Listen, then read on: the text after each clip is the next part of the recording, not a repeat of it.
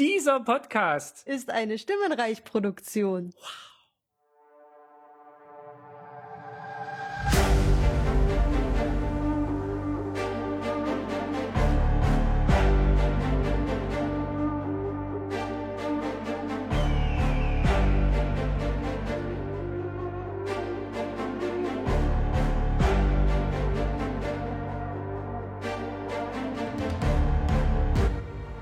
Und damit willkommen zu einer neuen Folge vom Seriensprech. Und äh, immer wenn nicht das übliche Intro kommt, dann ist es was Besonderes. Und heute so ein bisschen mit Kongressfeeling, denn äh, ich begrüße in der Runde die Becky. Moin. Und den Christopher. Hallo. Und den Erik. Einen wunderschönen guten Morgen, Mittag oder Abend oder wann auch immer. Und der Ralf ist auch dabei. Ich lege mich fest, es ist der Abend. und äh, wir haben uns heute hier zusammengefunden, um über Star Wars zu sprechen. Und ähm, Yay, wie immer. Im Speziellen äh, über The Book of Boba Fett. Oh, ist ja gut. Ja, raste aus, Musik, raste aus. Das war jetzt passend. ähm, ja, haben uns hier äh, äh, relativ äh, spontan für unsere Verhältnisse äh, zusammengefunden. Äh, wenige Tage nachdem äh, das Finale gelaufen ist. Ich habe äh, für nochmal meinen Rewatch abgeschlossen. Ich nicht. Und der ganzen Season oder des Finales? Der, die äh, Season. Äh, gestern Oha. die Hälfte du und, bist ja wild. Und, und heute die, den Rest mein der Hälfte äh, geguckt. Okay. Das nenne ich Einsatz. Ja. Ha, Habe ich jetzt das erste Mal gemacht, dass ich, ähm, also jetzt nicht äh, den Serienreport vom Podcast, sondern äh, die Episoden mindestens zweimal geschaut. Jede Woche so mit ein, zwei Tagen Versatz so. Meistens, mhm. äh, bevor ich die äh, ellenlange Folge von äh, Radio Tatooine gehört habe, die äh, ihre Finalbesprechung äh, knapp unter vier Stunden gehalten haben, habe ich gesehen. Ob wir das heute auch Das schaffen? können wir knacken, das, wollte ich gerade sagen. Das können wir knacken, ja. Ich, äh, ich hätte ja mit ja, mindestens irgendwas Richtung. Nein, wir geben keine Zeiten vorher an. Dann können wir auch ja. niemanden enttäuschen. Ich hab's, ähm, ich hab's ja nicht doppelt geguckt, dafür habe ich es innerhalb von einer Woche jetzt geguckt. Oh. Jeden Tag eine Folge. War das wieder so ein Plan von dir, dass du das extra so hinlegst? Nee, es hat sich so ergeben. Mhm. Ah ja. Also nicht wie bei, dass ich, bei also Discovery. Dass ich, dass ich festgelegt, dass ich dann angefangen habe halt irgendwann. Genau, ich war mit Dis ich war mit DS9 gerade mit einer Staffel durch und habe dann halt am nächsten Tag angefangen mit mit hier Book of Boba Fett und das hatte sich halt gerade so ergeben, dass die letzte Folge dann jetzt die Woche rauskam, ein Tag, ja, genau ein Tag, bevor ich dazu gekommen wäre. Mhm, mhm. ich hatte eigentlich gedacht, okay, holst halt auf bis zur aktuellen Folge und dann guckst du im Wochenrhythmus, aber dann waren es ja nur sieben Folgen. und alle anderen haben aber im Wochenrhythmus geguckt, ja? Ja, natürlich. Ralf, du auch? Ja. Ähm, Alles klar. Mit, mit äh, Frau, Frau, Wortkomplex zusammen, äh, ziemlich auch eigentlich immer am Release-Abend. Sehr gut.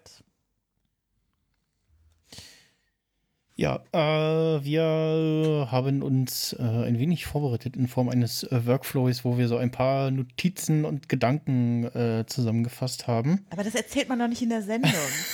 das, das macht das, das ist, man das, einfach. Rebecca, das ist Max Snyders Sendung. Der kann das erzählen, wie, wie er will. Genau, äh, also wir haben uns äh, so ein bisschen Immer vorbereitet. dieses Woman's Planning hier. ja, da bin, da, bin, da bin ich groß drin hier heute. Das ist was Neues im Max Snyder Podcast-Diversum. Vorbereitet. Dass es, dass es Workflows gibt, in die ihr gezwungen werdet, Dinge einzutragen, weil ich dabei bin. Ja. Äh, jetzt bin ich raus aus meiner eine. Achso, genau, also ganz wir, frei wir, und, und unvorbereitet reden wir jetzt darüber, äh, was denn das Vorverständnis genau. zur Serie, weil wie wir reingegangen sind. Äh, denke ich mir gerade mal, das wäre ein guter Einstiegspunkt. Ja, aber ist auch ein guter Gedanke, den ich gerade habe. äh, okay. Äh, Äh, ja, wer, wer äh, fand denn Boba Fett schon immer cool? So, einfach mal rein also um. Wie war, wie war so eure? Ähm, wo, wo, äh, cool im Sinne von spann, äh, spannende Figur, interessante Figur, ja. Schon immer oder seit Clone Wars? Eigentlich schon immer so, dieses, so, so, ja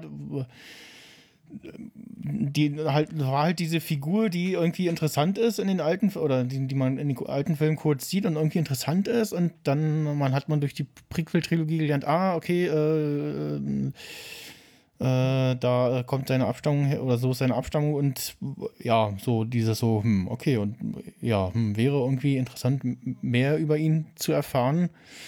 Hm, das ist ja dann in The Clone Wars ein bisschen passiert aber halt auch nicht alles und äh, ja. Mhm. Erik, also, wie ist bei dir? Ich fand den eher langweilig bisher. Also ich habe wenn ich die Filme geguckt habe, gerade die Originaltrilogie, habe ich immer nie verstanden, okay, warum gibt es so einen riesen Hype um den Typen? Also man sieht ihn doch eigentlich nur rumstehen und dann sagt er vielleicht mal ein, zwei One-Liner, aber das war's ja. Und dann in der, in der Prequel-Trilogie habe ich zumindest noch ein bisschen verstanden, okay, da hat wenigstens, wenigstens eine interessante Backstory, aber da war ich immer noch so auf dem Standpunkt, naja, aber das sieht man ja alles nicht auf dem Screen. Das wird ja nur angedeutet. Und cooler wäre es ja schon, wenn man es auf dem Screen auch sehen könnte. Äh, Clone Wars habe ich nicht so viel gesehen, nur zweieinhalb Staffeln. Und von daher, ja, nee, ich werde dann mit dem Stil nie warm. Mhm. Und von daher ist mein Vorverständnis da ein bisschen gewesen, okay, ich gucke mir das gerne an, was und wenn es die Geschichte, die sie mir erzählen wollen, gut ist und mir gefällt, da freue ich mich dann drüber und ich habe mich drüber gefreut. Das kann ich schon mal ja. so weit vorwegnehmen. An der Stelle werfe ich schon mal ein als Empfehlung auch äh, die unter dem Helm das Vermächtnis von Boga Fett Doku auf Disney Plus, äh, wo quasi erzählt wird, wie ja wie wie diese Figur erfunden wurde, entstanden ist und äh, warum die halt äh, schon bevor sie überhaupt in einem der Kinofilme zu sehen war, äh, schon so gehypt wurde damals. Ähm, was vielleicht so ein bisschen besseres Verständnis reinbringt. Mhm. Und ja, aber also als, als letztes Jahr. Ähm, Dürfen wir anderen gegen, auch noch sagen, gegen, ob wir Lust gegen, auf Boba Fett hatten? Ja, ganz kurz. Noch äh, gegen Ende der, der, der The Mandalorian Staffel hieß so Book of Boba Fett so, oh, na, kommt kommt eine Spin-off-Serie mit ihm, war schon so, ja, nehme ich, äh, bin ich dabei, so. Am spannendsten, als er ein Kind war. also quasi in Clone Wars. Und äh, dementsprechend war ich überhaupt nicht, also ist, also das hätten auch hundert andere Charaktere kommen können, die wahrscheinlich irgendwie mich mehr darauf gehypt hätten. Mein Hype kommt eher daher, dass ich halt The Mandalorian gut fand und dann Lust hatte, in der gleichen Art, im gleichen. Universum, mhm. im gleichen Zeitabschnitt äh, eine weitere Serie erzählt zu kriegen. Also ich muss sagen, ich, so länger ich drüber nachdenke, finde ich eigentlich Boba Fett erst spannend, seitdem Dave Filoni was mit der Figur gemacht hat. Also eben in Clone Wars mit dem jungen Boba Fett, der quasi mit den Piraten Abenteuer erlebt oder mit den Kopfgeldjägern Abenteuer erlebt. Und wenn man sich das so gesamt betrachtet, ist das jetzt quasi fast schon der Abschluss der Dave Filoni Boba Fett Geschichte. Also quasi von einem Jungen, der traumatisiert wurde, der äh, eine wahnsinnige Wut in sich trägt, dann halt quasi über die Originaltrilogie als ähm, äh, skrupelloser Kopfgeldjäger, der dann durch ein neues traumatisches Erlebnis, also dass er dann vom Salak gefressen wird und von den Sandmenschen wieder aufgepäppelt wird. Ich will gar nicht zu weit reingehen, aber dass hier quasi fast schon eine Geschichte erzählt wird und mhm. der Filoni das hier tatsächlich fast schon wahrscheinlich als den Abschluss seiner, seiner Boba Fett-Geschichte erlebt. Also ja, und Dave Filoni, noch ganz kurz muss ich einwerfen, äh, noch äh, ein, zumindest Teile einer nicht veröffentlichten und schon halbfertigen Episode, äh, wo sich Cat Bane und Boba Fett äh, duellieren, äh, nochmal, ja. Genau, das können wir nochmal am Ende drauf eingehen, wenn wir auch über Cat Bane sprechen. Ich glaube, mhm. das werden wir auch nochmal tun. Glaubst du? Ralf, du hast es ja. doch nicht ohne, ohne Grund gefragt. Ja, also ich, man kann ja auf jeden Fall erstmal festhalten, dass das quasi so, wenn man die, die mal einen Graphen zeichnet, äh, mit in welchem Jahr ist etwas über Boba Fett erzählt worden und dann auf der Y-Achse quasi so die, die Intensität des Contents, der die über ihn berichtet wird, dann sieht man, dass sie halt steil ansteigt. Ja, also mhm. in der Original Trilogy, gut, er ist derjenige, der irgendwie halt den in Carbonit eingefrorenen Han Solo mitnimmt, mhm. weil er ein bisschen cleverer war als die anderen Kopfgeldjäger-Dudes, die da alle auch so rumstehen. Ähm, was, was mir damals, als ich das als Kind gesehen habe, eigentlich aber nur in Erinnerung geblieben ist, ist dieses Raumschiff, das mich vor große Fragen gestellt hat. Ja? Also die, die Slave One, die übrigens irgendwann mal Sclave One auch hieß. Das ist auch, also auch irgendwie mhm. etwas sonderbar, welcher Name jetzt eigentlich irgendwie true ist. Mittlerweile wird sie auch von Lego, glaube ich, nur noch als Boba Fett's äh, ja, Raumschiff also, verkauft. Genau, Boba Fett's Raumschiff oder Fire Sprayer, was die Schiffsklasse Das ist die, Schiff, die Schiffsklasse, ja. Genau, Disney das, das Besondere, was ich als, als Kind nicht kapiert habe, was einem aber auch nie gezeigt wird, bis, bis man hinterher es im Mandalorian wirklich sieht, ist dieses Rotationscockpit. Ja, dass also die, die, die, die Cockpit-Kapsel quasi äh, schwingend gelagert ist und darum das Raumschiff sowohl auf, aufrecht als auch flach äh, fliegen kann. Ja, ja. Ach so. Ah. Aber, aber, aber Sieht, schon, schon, hat sich der Podcast gelohnt und ihr habt alle was gelernt. ja. Schaut euch das äh, Ultimate Edition Lego Set an, da ist es äh, okay. naturgetreu nachgebaut. Ja, also weil es landet ja immer flach, das Raumschiff, und dann steigen ja, ja. Leute ein und dann richtet es sich in die Aber Aufrechte in, und gleichzeitig Episode, rotiert das Cockpit. In Episode 2 sehen wir doch, wie Boba Junior sozusagen da so halb liegend in dieses Schiff reinklettert und so. Also da ja, vielleicht nicht war das, das, ausgerichtet. Vielleicht haben sie das erst noch nachgerüstet. Mhm. ich meine, die Idee hätte es schon sehr früh gegeben, das äh, mit, mit dem rotierenden Cockpit. Aber sie hatten da, glaube ich, einfach noch nicht so die, die Möglichkeiten, das mhm. so, wie sie es ja. hinter Mandalorian ja. zeigen, äh, so cool irgendwie darzustellen. Wie auch immer, also dieses Raumschiff fand ich also äh, interessant und das wird dann ja auch in der Tat dann in mhm. Äh, Episode 2, äh, wird dann ja auch nochmal sehr gefeiert, äh, wo er dann ja sich mit ähm, Obi-Wan Kenobi im ähm, in diesem ähm, Trümmerfeld, Asteroidenfeld dann da dieses äh, Duell mit den Seismic Charges oh, dann ja. liefert. Ähm, was mich aber da vor allen Dingen äh, begeistert hat, ist dann eben wirklich die Backstory, die, die geliefert wird. Dass also ja Bobo, Boba Fett quasi der am häufigsten im Universum vorkommende äh, Mensch, Querstrich-Charakter überhaupt ist, weil also alle Klone halt identisch zu ihm sind. Ja? ja? Und das fand ich also so irgendwie als Pin, dass also sein Vater Django Fett ja dann bei den Klonern den Deal rausgeschlagen hat, so, okay, einen Klon möchte ich für mich haben und das ist dann eben sein, sein Sohn und der ist dann Boba und der ist unverändert und der wächst normal ran ja, darum dann auch die Möglichkeit, den Clone Wars den als Kind halt zu zeigen. Ähm, das fand ich als Backstory verblüffend originell, auch, auch von Lukas. Und hätte jetzt, und das kommt schon ein Teil dann meiner Enttäuschung äh, dann gleich durch, ich hätte eigentlich erwartet, dass genau daraus jetzt irgendwie auch so ein, so ein zentrales Motiv für die Serie jetzt gebracht wird. So, was, was passiert eigentlich ja. mit einem, mit einem Wesen, das mal ein paar, von dem es ein paar Millionen gab im Universum und das dann das ist ja auch diese Evolution von Kampfdruiden über Klone hin zu Sturmtrupplern, die also sonst wo zusammengekratzt worden sind. So, was, was macht das mit diesem Typen eigentlich? Und ich hätte eigentlich gedacht, dass da so ein bisschen mehr Psychologie reinkommt. Aber äh, ich fand aber sehr viel Psychologie in der Serie. Ja, aber nicht die. Nee, nicht die, aber ich fand, äh, es ging sehr viel darum, ähm, was quasi auch äh, das Alter mit Boba Fett macht und äh, es, es, wird ja auch sehr viel spekuliert, warum setzt er sich da bei Jabba in den Palast und was hat er eigentlich vor? Er will jetzt irgendwie hier Crime Lord sein, aber so richtig Verbrechen ausführen tut er auch nicht. Und ich, ich habe da so eine gewisse Theorie, warum er das macht. Und da bin ich sehr gespannt drauf, weil ich, ich war dann doch überrascht, dass er die Hälfte der Season in einem Bagdad-Tank verbringt. das hatte ich mir anders wie, vorgestellt. Aber wie Erik es so schön formuliert hat, ein Bagdad-Tank voller Erinnerung. Ja, aber ich finde das ein, ein spannendes Erzähldevice für die ersten vier Episoden, dass man eben immer so, also dass man quasi so in der Mitte der Handlung einen Schnitt hat und man hat immer in den Episoden, die Hälfte der Episoden erzählen das, was bis zu dem Schnitt passiert und die andere Hälfte der Episode erzählt das, was ab dem Schnitt passiert.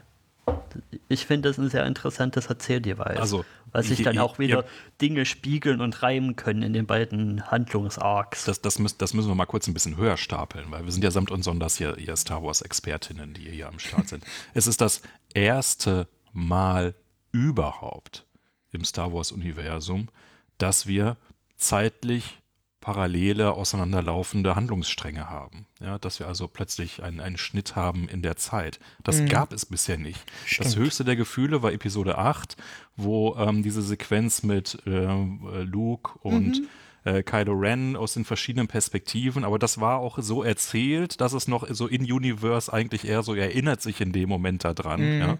Wohingegen jetzt haben wir also ultra klassisches, aber für Star Wars revolutionäres äh, Erzähldevice, dass man noch nicht mal so mit einem Holzhammer darauf hingewiesen wird, in welcher Zeitschiene bist du denn gerade. Also klar, wir sind von Nolan hier noch fünf Kilometer weit entfernt oder Lichtjahre, um hier in Universe zu bleiben.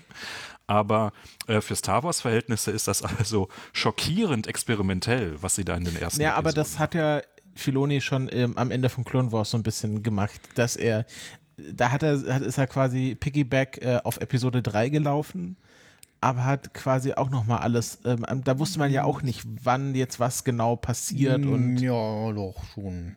Und das war ja fast Ja, das, das, das stimmt. Das, das stimmt insofern, da, da, da würde ich ihm recht geben, dass Clone Wars selber natürlich ultra fragmentarisch ist. Ja? Also es gibt irgendwo diverse Seiten, wo man sich das so mit Visualisierung angucken kann, welche. ja, so haben wir das ja auch geschaut. Clone Wir haben es ja in der chronologischen chronologisch richtig Ja. geguckt. Ja. Gottes Wir haben letztes Ah, das Jahr chronologisch auch äh, Episode 3 inklusive der Clone Das Wars. genau, Serie. wäre mir so viel saß zu ich hier- saß ich hier mit der Stoppuhr und habe gestoppt, wann man quasi wieder wechseln muss.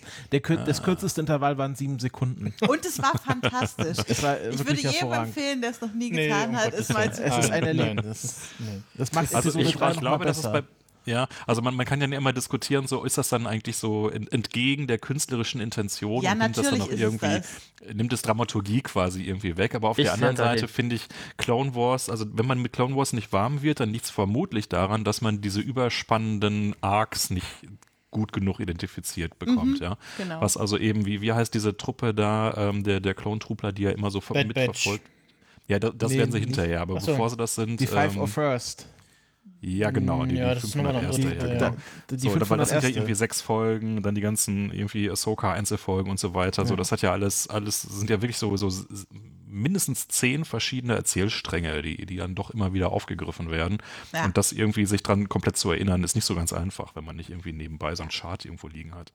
Aber also dieses, es stimmt dieses schon. eine YouTube-Essay, was ich gesehen habe, muss ich auch dazu sagen, hat mir sehr nochmal irgendwie die späteren Staffeln von The Clone Wars näher gebracht, dass die vielleicht doch ganz interessant sein könnten, Auf weil jeden die Fall. nämlich ja wahrscheinlich auch so ein bisschen den Downfall des Imper äh, des nicht des Imperiums, sondern das Entstehen des Republik. Imperiums nachzeichnet und wir dieser ganze Case um Ahsoka wird da zum Beispiel nochmal aufbereitet. Also wir, wir haben es ja immer wieder gesagt, also für alle, die ernsthaft an Star, am Star Wars Universe interessiert sind, ist Clone Wars Nerdgasm und Loregasm vor allen Dingen. Ja, also nirgendwo bekommst du so dicht so viel Lore geliefert über dieses Universe wie wie äh, in der Clone Wars Serie. Nicht alles ist da Gold und manches ist irgendwie ein bisschen, klar. bisschen holprig erzählt und einige Sachen sind auch ganz schön far out. Man darf wenn nicht Luke da vergessen, mit- das sollte ursprünglich eine Serie für das jüngere Publikum sein, ne? Tja. Das äh, Gut. sind ja viele gute Serien, die, in, die wir hier schätzen in dieser Runde, die eigentlich für Kinder äh, gedacht waren. Aber wir sind ja jetzt Aber drauf gekommen wegen der, wegen der Rückblicke. Und äh, Ja. äh, da sollten wir vielleicht noch mal kurz äh, uns länger dran festhalten, weil äh, also Menschen, die, die mich sonst öfter in Podcasts reden hören, wissen ja, ich hasse eigentlich äh, Rückblicke in, Warum? als filmisches Motiv. Ich hasse das. Ich finde, das ist so oft einfach ein easy way out, dass man dann genau in dem Moment, wo ein Ereignis aus der Vergangenheit wichtig wird, dieses Ereignis zeigt und äh, dann kurz danach sieht man, was das mit der Person gemacht hat und deshalb handelt sie jetzt in der Gegenwart so wie es halt sein soll nach diesem, diesem Vergangenheitsereignis. Also es ist eigentlich wirklich überhaupt nicht mein Stilmittel. Aber was Erik jetzt äh, schon dazu gesagt hat, also ich finde das tatsächlich halbwegs spannend gemacht hier, dass es nicht nur einfach irgendwie so, jetzt liegt er im Bacta-Tank und jetzt sehen wir ein bisschen Rückblick und so, sondern dass es tatsächlich was mit der Folgenstruktur auch zu tun hatte, so, ne, äh, eine Hälfte so, eine Hälfte so, dass man, man, also am Anfang, als wir noch nicht wussten, dass die Folgen alle so aufgebaut sind, dachte man ja manchmal, oh, kommt jetzt eine Rückblicksepisode, aber nein, es war immer so dieses zweigeteilte und dadurch ein sehr, äh, fast analytisches Herangehen irgendwie an die Person Boba Fett. Und äh, also das hat, glaube ich, Boba Fett mir als eine Person, die ihn jetzt vorher nicht so spannend fand, auf jeden Fall ein bisschen näher gebracht. Und ich muss auch sagen, es wurden hier auch wieder Figuren genommen, die ja auch in den bisherigen Star Wars-Geschichten kaum wirklich Charakter hatten. Also die, die Tusken Raiders waren ja bisher wirklich nur ähm, Hintergrundschmückwerk, die mal scharf geschossen haben. Und hier hat man wirklich denen eine richtige Kultur gegeben und äh, auch einzelne Charaktere tatsächlich ausgebaut. Ähm, und das finde ich ganz äh, spannend, dass man hier quasi Boba Fett nimmt, der im Grunde nur eine Rüstung war bisher und die Tusken Raider, die auch nur, sag ich mal, Gewänder waren mit äh, Gewehren. Und man nimmt beide und macht daraus wirklich äh, Figuren, die, äh, mit denen man jetzt wirklich mitfühlen kann und deren Kultur man auch versteht. Und auch so diese, diese Kultur auf Tatooine, also dass man auch diese verschiedenen Gruppen auf Tatooine versteht, also dass die Tusken Raider ja tatsächlich sowas wie die, die, Ureingew äh, die Ureinwohner ähm, ja, von Tatooine waren und äh, auch so, dass Tatooine früher mal ein, ein Wasserplanet war. Und ich finde, das, das war auch nochmal eine sehr interessante Lore, die halt, da wurde so viel aufgemacht über einen Planeten. Also wir wissen ja eigentlich sehr wenig über Tatooine, mhm. obwohl das so ein wichtiger Planet ist. Und ich finde diese Rückblicke, neben quasi der Aufbau von Boba Fett waren auch ganz wichtig, um uns diesen Planeten nochmal so ein bisschen näher zu bringen. Weil ich glaube, das ist ja auch so ein wichtiger Punkt einfach. Das ist ja Book of Boba Fett ist ja jetzt auch eine Geschichte, die komplett auf Tatooine spielt, wo wir nur in ganz seltenen Fällen tatsächlich den Planeten verlassen. Und ähm, ich fand es wichtig, dass wir, oder ich glaube, deswegen hat es Filoni auch gemacht, dass sie einfach auch mehr über diesen Planeten und seine Kultur und Gesellschaft verstehen. Ich habe noch zwei Sachen. Also das erste ist eine kleine Sache, dass ich in den ersten drei Episoden so das Gefühl gekriegt hatte, hm, okay, das könnte spannend sein, wenn sie es so durchziehen und dann quasi der Schnittpunkt, also der Zeitpunkt, wo die Zeitebenen schneiden, dass da die Klimax passiert, was sie dann leider nicht machen. Ich hätte es irgendwie spannend gefunden aber ja, dann weichen sie halt so ein bisschen davon ab. Und jetzt, wo wir in der Vergangenheitsebene sind, würde ich direkt mal meinen ersten Kritikpunkt rausfeuern, wenn das mit euch okay ist. Ja, wollen wir noch vorher auf die diversen Cameos noch eingehen oder? Können wir doch machen, wenn sie dann rankommen in der Handlung. Ja, wir, so, eh ja, wir haben uns ja. jetzt gerade so auf Stimmt. diese Vergangenheitsgeschichte mhm. ja. reingezogen und ich sehe da so ein bisschen das Problem, das habe ich auch in einigen YouTube-Essays zu verschiedenen Episoden gesehen, dass das auch angesprochen wurde, ist eben, dass hier die strukturellen Merkmale eines White Savior Stories drin sind, mit dem, wie Boba Fett auf die Tusken Raiders trifft, mit mhm. dem, wie quasi einer aus einer reicheren, weiterentwickelten Kultur auf in Anführungszeichen ein nomadisches Volk trifft und dann von denen lernt und denen was beibringt und dann gehen sie eben sogar noch den Schritt so weit, zu, dass, dass diese dann umgebracht werden und quasi so ein bisschen als Antrieb für seine weitere Story herhalten müssen. Was mir gibt das in der Richtung ein bisschen ein schlechtes Bauchgefühl. Ich habe sie ja in dem Punkt hier Boba Atreides genannt, weil ich habe zwar Dune nicht gesehen, aber von allem, was ich von Dune gehört habe und auch, dass, dass die Tasken quasi die, ähm, wie heißt das Volk bei Dune nochmal? Die Fremen. Ja, dass die Tasken sich auf die Fremen beziehen und die Fremen beziehen sich auf echte beduinische Völker, die es irgendwo gibt. Also man hat quasi so eine Story über zwei Hops, die dann aber trotzdem irgendwo problematisch werden kann. Ja, du hast ja durchaus einen Punkt. Ich möchte da, äh, also äh, der Kritikpunkt ist auf jeden Fall da, das möchte ich gar nicht äh, dagegen halten, aber ich muss sagen, man muss dazu sagen, Timora Morrison ist keine weiße Person. Das, äh, der hat zwar, also es hat, hat auch, ist, ist ja Maori zum Teil und identifiziert sich auch sehr stark mit dieser Kultur. Und deswegen fand ich das so ganz gut im Gegensatz halt zu Dune, wo jetzt, keine Ahnung, Timothy Chalamet ähm, dahingesetzt wird, dass man hier quasi eine Gruppe von ähm, ähm, Native People hat und dann halt einen nicht weißen Schauspieler, der quasi da reinkommt, also dann dieses White Savior Trope ein bisschen auflöst. Und diese ganze Geschichte mit ähm, diesem Stab, den sie dann bauen und diese, diese traditionelle Waffe, das ist ja so ein bisschen entlehnt aus der ich weiß jetzt nicht, welch, welche Kultur, aber auch in so dieser, dieser Ozean, ozeanischen äh, Kultur. Also, dass da ich mir auch durchaus vorstellen kann, dass da Timura Morrison selber so ein bisschen Einfluss auf diese Geschichte hatte. Deswegen würde ich sagen, dieses White Savior-Motiv ist dann nicht so ganz stark da, aber es ist in der, in der inneren Logik der Welt auf jeden Fall da, weil es halt äh, quasi Boba Fett ist, der halt nicht ähm, native zu diesem Planeten ist Ja. und der dann reinkommt und äh, das ist schon so Ja. ein bisschen Dancing with the Wolves Geschichte, Der aber so ein bisschen aufgebrochen dann tatsächlich. Der auch klar als humanoiderer dargestellt wird, als die Taskens sind. Also gut, wir wissen nicht, wie die Taskens unter ihren Masken aussehen. Das hätte ich irgendwie noch spannend gefunden. Wenn sie mal den Weg gegangen wären irgendwie. Okay, da kommt er in ein Zelt rein und dann halt mal so ein Tasken eben seine Maske ab. Was sie jetzt nicht gemacht haben. Naja, aber das ist ja, das ist ja Teil deren Kultur. Das ist ja, Ja. so ein bisschen wie Mendo sagt, Weapons are part of my religion. Das, ist- das macht schon Sinn, dass eine, Kult, eine Kultur, die so in der Wüste lebt, dass die so wenig Haut wie möglich zeigen, weil das halt ähm, komplett ineffizient für die wäre. Ähm, ich finde, das macht schon, es macht auch in dem Motiv des Mandalorians, quasi die eh alle in Rüstung immer rumlaufen, auch Sinn, dass er dann Ja. auf eine andere Kultur trifft, die auch ständig äh, sich verhüllen sozusagen. Aber Boba Fett ist kein Mendo. Das sollte man nicht vergessen. Ja, das wollte ich auch nochmal voransprechen. Wir haben jetzt den zweiten, äh, wir haben jetzt zwei Mandalorianer, die rein technisch Ähm, gesehen keine nein. Mandalorianer sind. Also ähm, der Mandalorian ist am ehesten oder ist noch eher ein Mando als Boba Fett. Das ist Boba. Boba ist gar kein Mando. Er hat ja, er sagt es ja auch, es wird ja auch in, in, äh, äh, als er in Boba in Mando auftaucht, das erste Mal wird auch gesagt, so, nee, äh, die Rüstung war äh, von meinem Vater und ähm, der Ja, aber es ist doch lustig, da dass die- nicht dazu.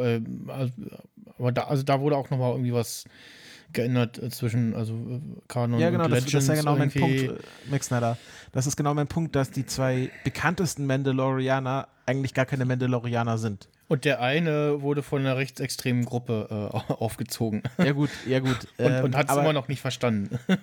Ja, äh, ist kurz davor. Ähm, aber das, äh, das ist halt, vielleicht, äh, ich, da könnte sich auch quasi so ein Motiv von Identität und Kultur und mit welcher Kultur identifiziert man sich dahinter stecken. Also gerade bei, ähm, bei, bei dem Thema Vertreibung und so äh, und Diaspora, was, also was jetzt auch die mandalorianische Diaspora angeht, was ich durchaus spannend fände, wäre halt, wenn wir dann halt noch andere also kennen wir eigentlich schon andere Diasporen der, der Mandalorianer sehen, also noch mehr von Bo-Katan und ihrer Truppe zum Beispiel. Ähm, aber das, das kommt hier auch so ein bisschen rein. Also, dass der bekannteste Mandalorianer, auf dem quasi diese ganze Lore basiert. Also, die haben ja erst Boba Fett und dann haben sie sich ja eine Geschichte um diesen Boba Fett draus gedacht, dass der dann tatsächlich doch nicht Teil dieser Kultur ist, obwohl alles auf dieser Einrüstung in Episode 1, äh, Episode 4 basiert. Ja, äh, ganz, ganz kurz an der Stelle noch Gerücht eingeworfen, äh, oder es geht gerade um, dass es vielleicht eine Bo-Katan-Serie geben könnte. Ja, TM. gut, das wird ja alles gerumort gerade. Also, ne, aber also vielleicht sind's auch nur, taucht sie auch nur irgendwie verstärkt in der nächsten Staffel Mando auf, das weiß man ja auch nicht. Aber äh, ja. Das, Und trotz der Kritik, die ich da habe, fällt für mich aus, dieser, aus diesem Vergangenheitsstück trotzdem mit eine für mich der stärksten Handlungs- oder ja, Handlungslinien ab. Und das ist diese ganze Vorbereitung auf den Train heißt und dann der Train heißt. Weil ich mag einfach Heist-Geschichten und das haben sie einfach so den fand ich auch sehr wieder gut. so ja. aufgebaut. Diese ganze Trainingsmontage, wie sie da besser werden, diese Speederbikes zu fahren.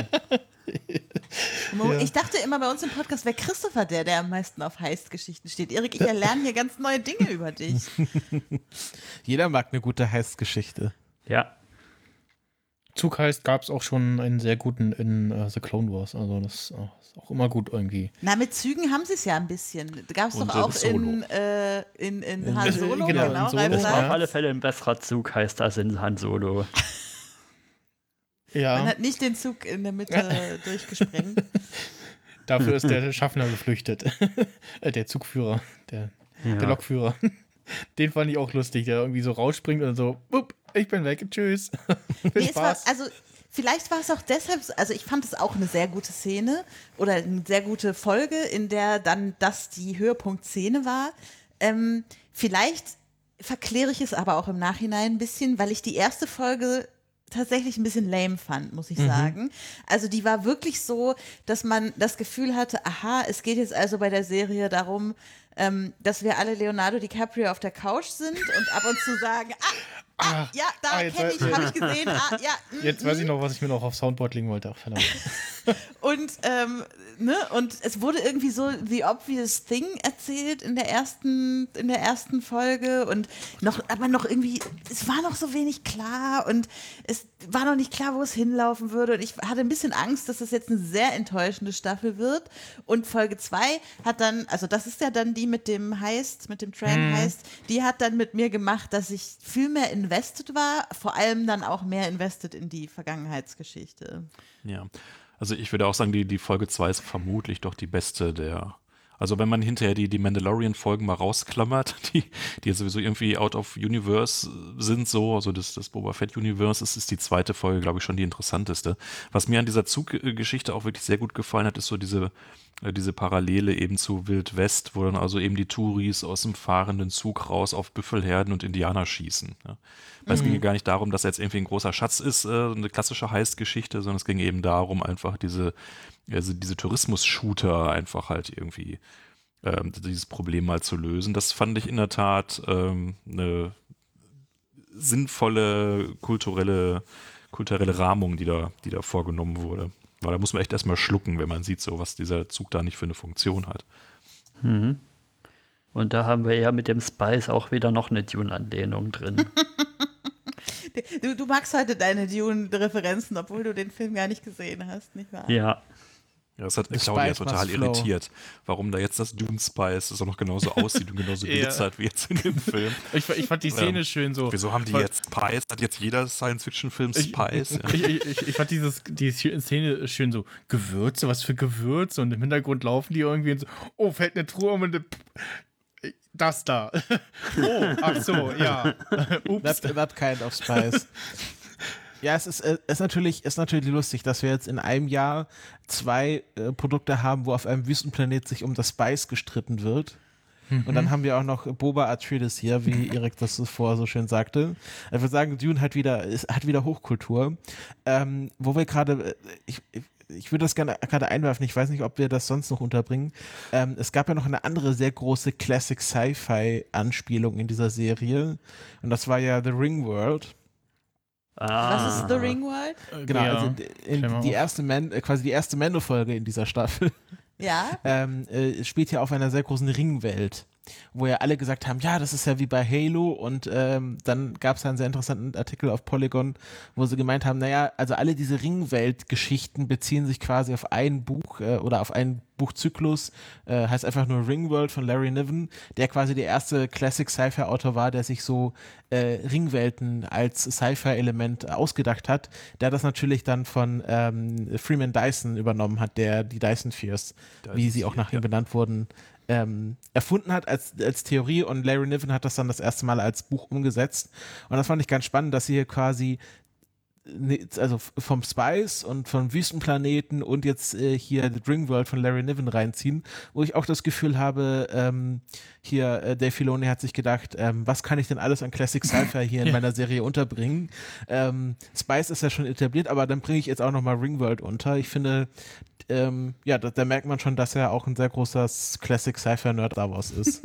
Fallen euch noch andere große Das, das Buch ist übrigens wirklich Verweise äh, ab? lesens, lesenswert. ja, Also das habe ich schon auf jüngere- meiner Audible-Hörliste gesetzt. jüngere Generation, also ich habe das damals bei uns auch aus der, aus der Stadtbücherei, da hatten die das da stehen und so, also Ringwelt, das ist einfach auf Deutsch, ist nicht besonders lang, sehr schnell an einem Wochenende so weggelesen, aber es ist äh, wirklich äh, schöne, bisschen harmlose, es sind jetzt also nicht so die ganz tiefen philosophischen Fragen äh, drin verbaut, aber äh, kann man wirklich gut mal so weglesen.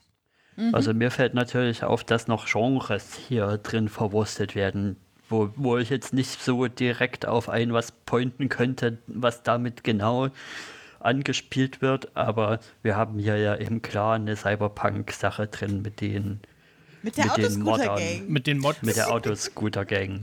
Genau. Nur Liebe für die Autoscooter-Gang. Ich liebe sie so sehr. Keinen Hate für die nein, Autoscooter-Gang. ich, Nein, ich, ich mag nein. Sophie Ted- Thatcher auch äh, sehr gerne. Das, das, Und verläuft Ralf- ein Ein, ein unfassbarer Scheiß, diese Moped-Gang. also- ja. wollen, wir, wollen wir über die echt kurz mal reden? Das wäre mir Ja, ein tiefes bitte, ja, Bedürfnis. bitte. Also was, was, mich, was mich tatsächlich stört, ist, die, die, die, dass die Gefährte irgendwie vom, vom, von der Appearance her und von der Farbe her irgendwie da nicht reinpassen. Da fehlt eindeutig der, der, Extra. Used, Extra. der, passt der, der Used Look fehlt da irgendwie. Ansonsten war das so, ja, ja, kann ich akzeptieren. Ich fand es lustig, wie, wie der Typ vorher die irgendwie so äh, äh, darstellt, als wäre das jetzt die große Bedrohung und dann sind es halt nur ja, so ein paar Jugendliche, Gelangweilte die Teenies. Genau, ja. die, Ja. die, so ein paar gelangweilte die noch, Teenies, die noch nicht in die sich- Bar dürfen, um Alkohol zu die- die trinken. sich ein bisschen oder so. da. Aber Fra Ralf, wieso hasst du denn die Autoscooter-Gang so sehr? Also, das, das hat wirklich einen, einen, einen ganzen, das hat einen ganzen Haufen an Gründen. ähm, erstmal in der Tat von vorne bis hinten der Look. Ja, so, also äh, ich, ich, ich glaube, man nimmt mir ab, dass ich mit, mit Ironie doch ganz gut umgehen kann im Allgemeinen so Ja, in, ja, meinem, in meinem Leben. Ja, aber und ich, ich sehe den Punkt, dass da jemand halt versucht hat, Mopeds irgendwie ins Star Wars Universe rüberzubringen. Aber ähm, ja, diese, diese Farbigkeit sticht halt irgendwie absurd raus, dann, dass Ja. jeder von denen irgendwie acht Rückspiegel äh, hat, ja, was also auch irgendwie ein Design-Element ist. So, und das, das Absurdeste ist ja aber, das macht ja, äh, wenn man auf, auf die, die Analogie guckt, macht es ja sogar Sinn. Die haben ja auch alle offensichtlich eine Geschwindigkeitsbegrenzung drin, wie so ein Moped, ja. So, und Ja. keiner von denen war irgendwie skilled genug, obwohl sie sonst was für Tech-Sachen im Gesicht äh, hängen, rumhängen haben, mal irgendwie jetzt da diese, diese Blockade aufzubrechen, dass ihre Mopeds schneller als 20 km/h äh, fliegen vor allem können, schneller als ja. ein Landspeeder. Wir haben, wir haben glaube ich, in, in dieser, dieser, dieser the, the Streets of Mos Eisley oder wie, da- wie das heißt, da haben wir, glaube ich, die langsamste Verfolgungsjagd der Star Wars-Geschichte. Ja.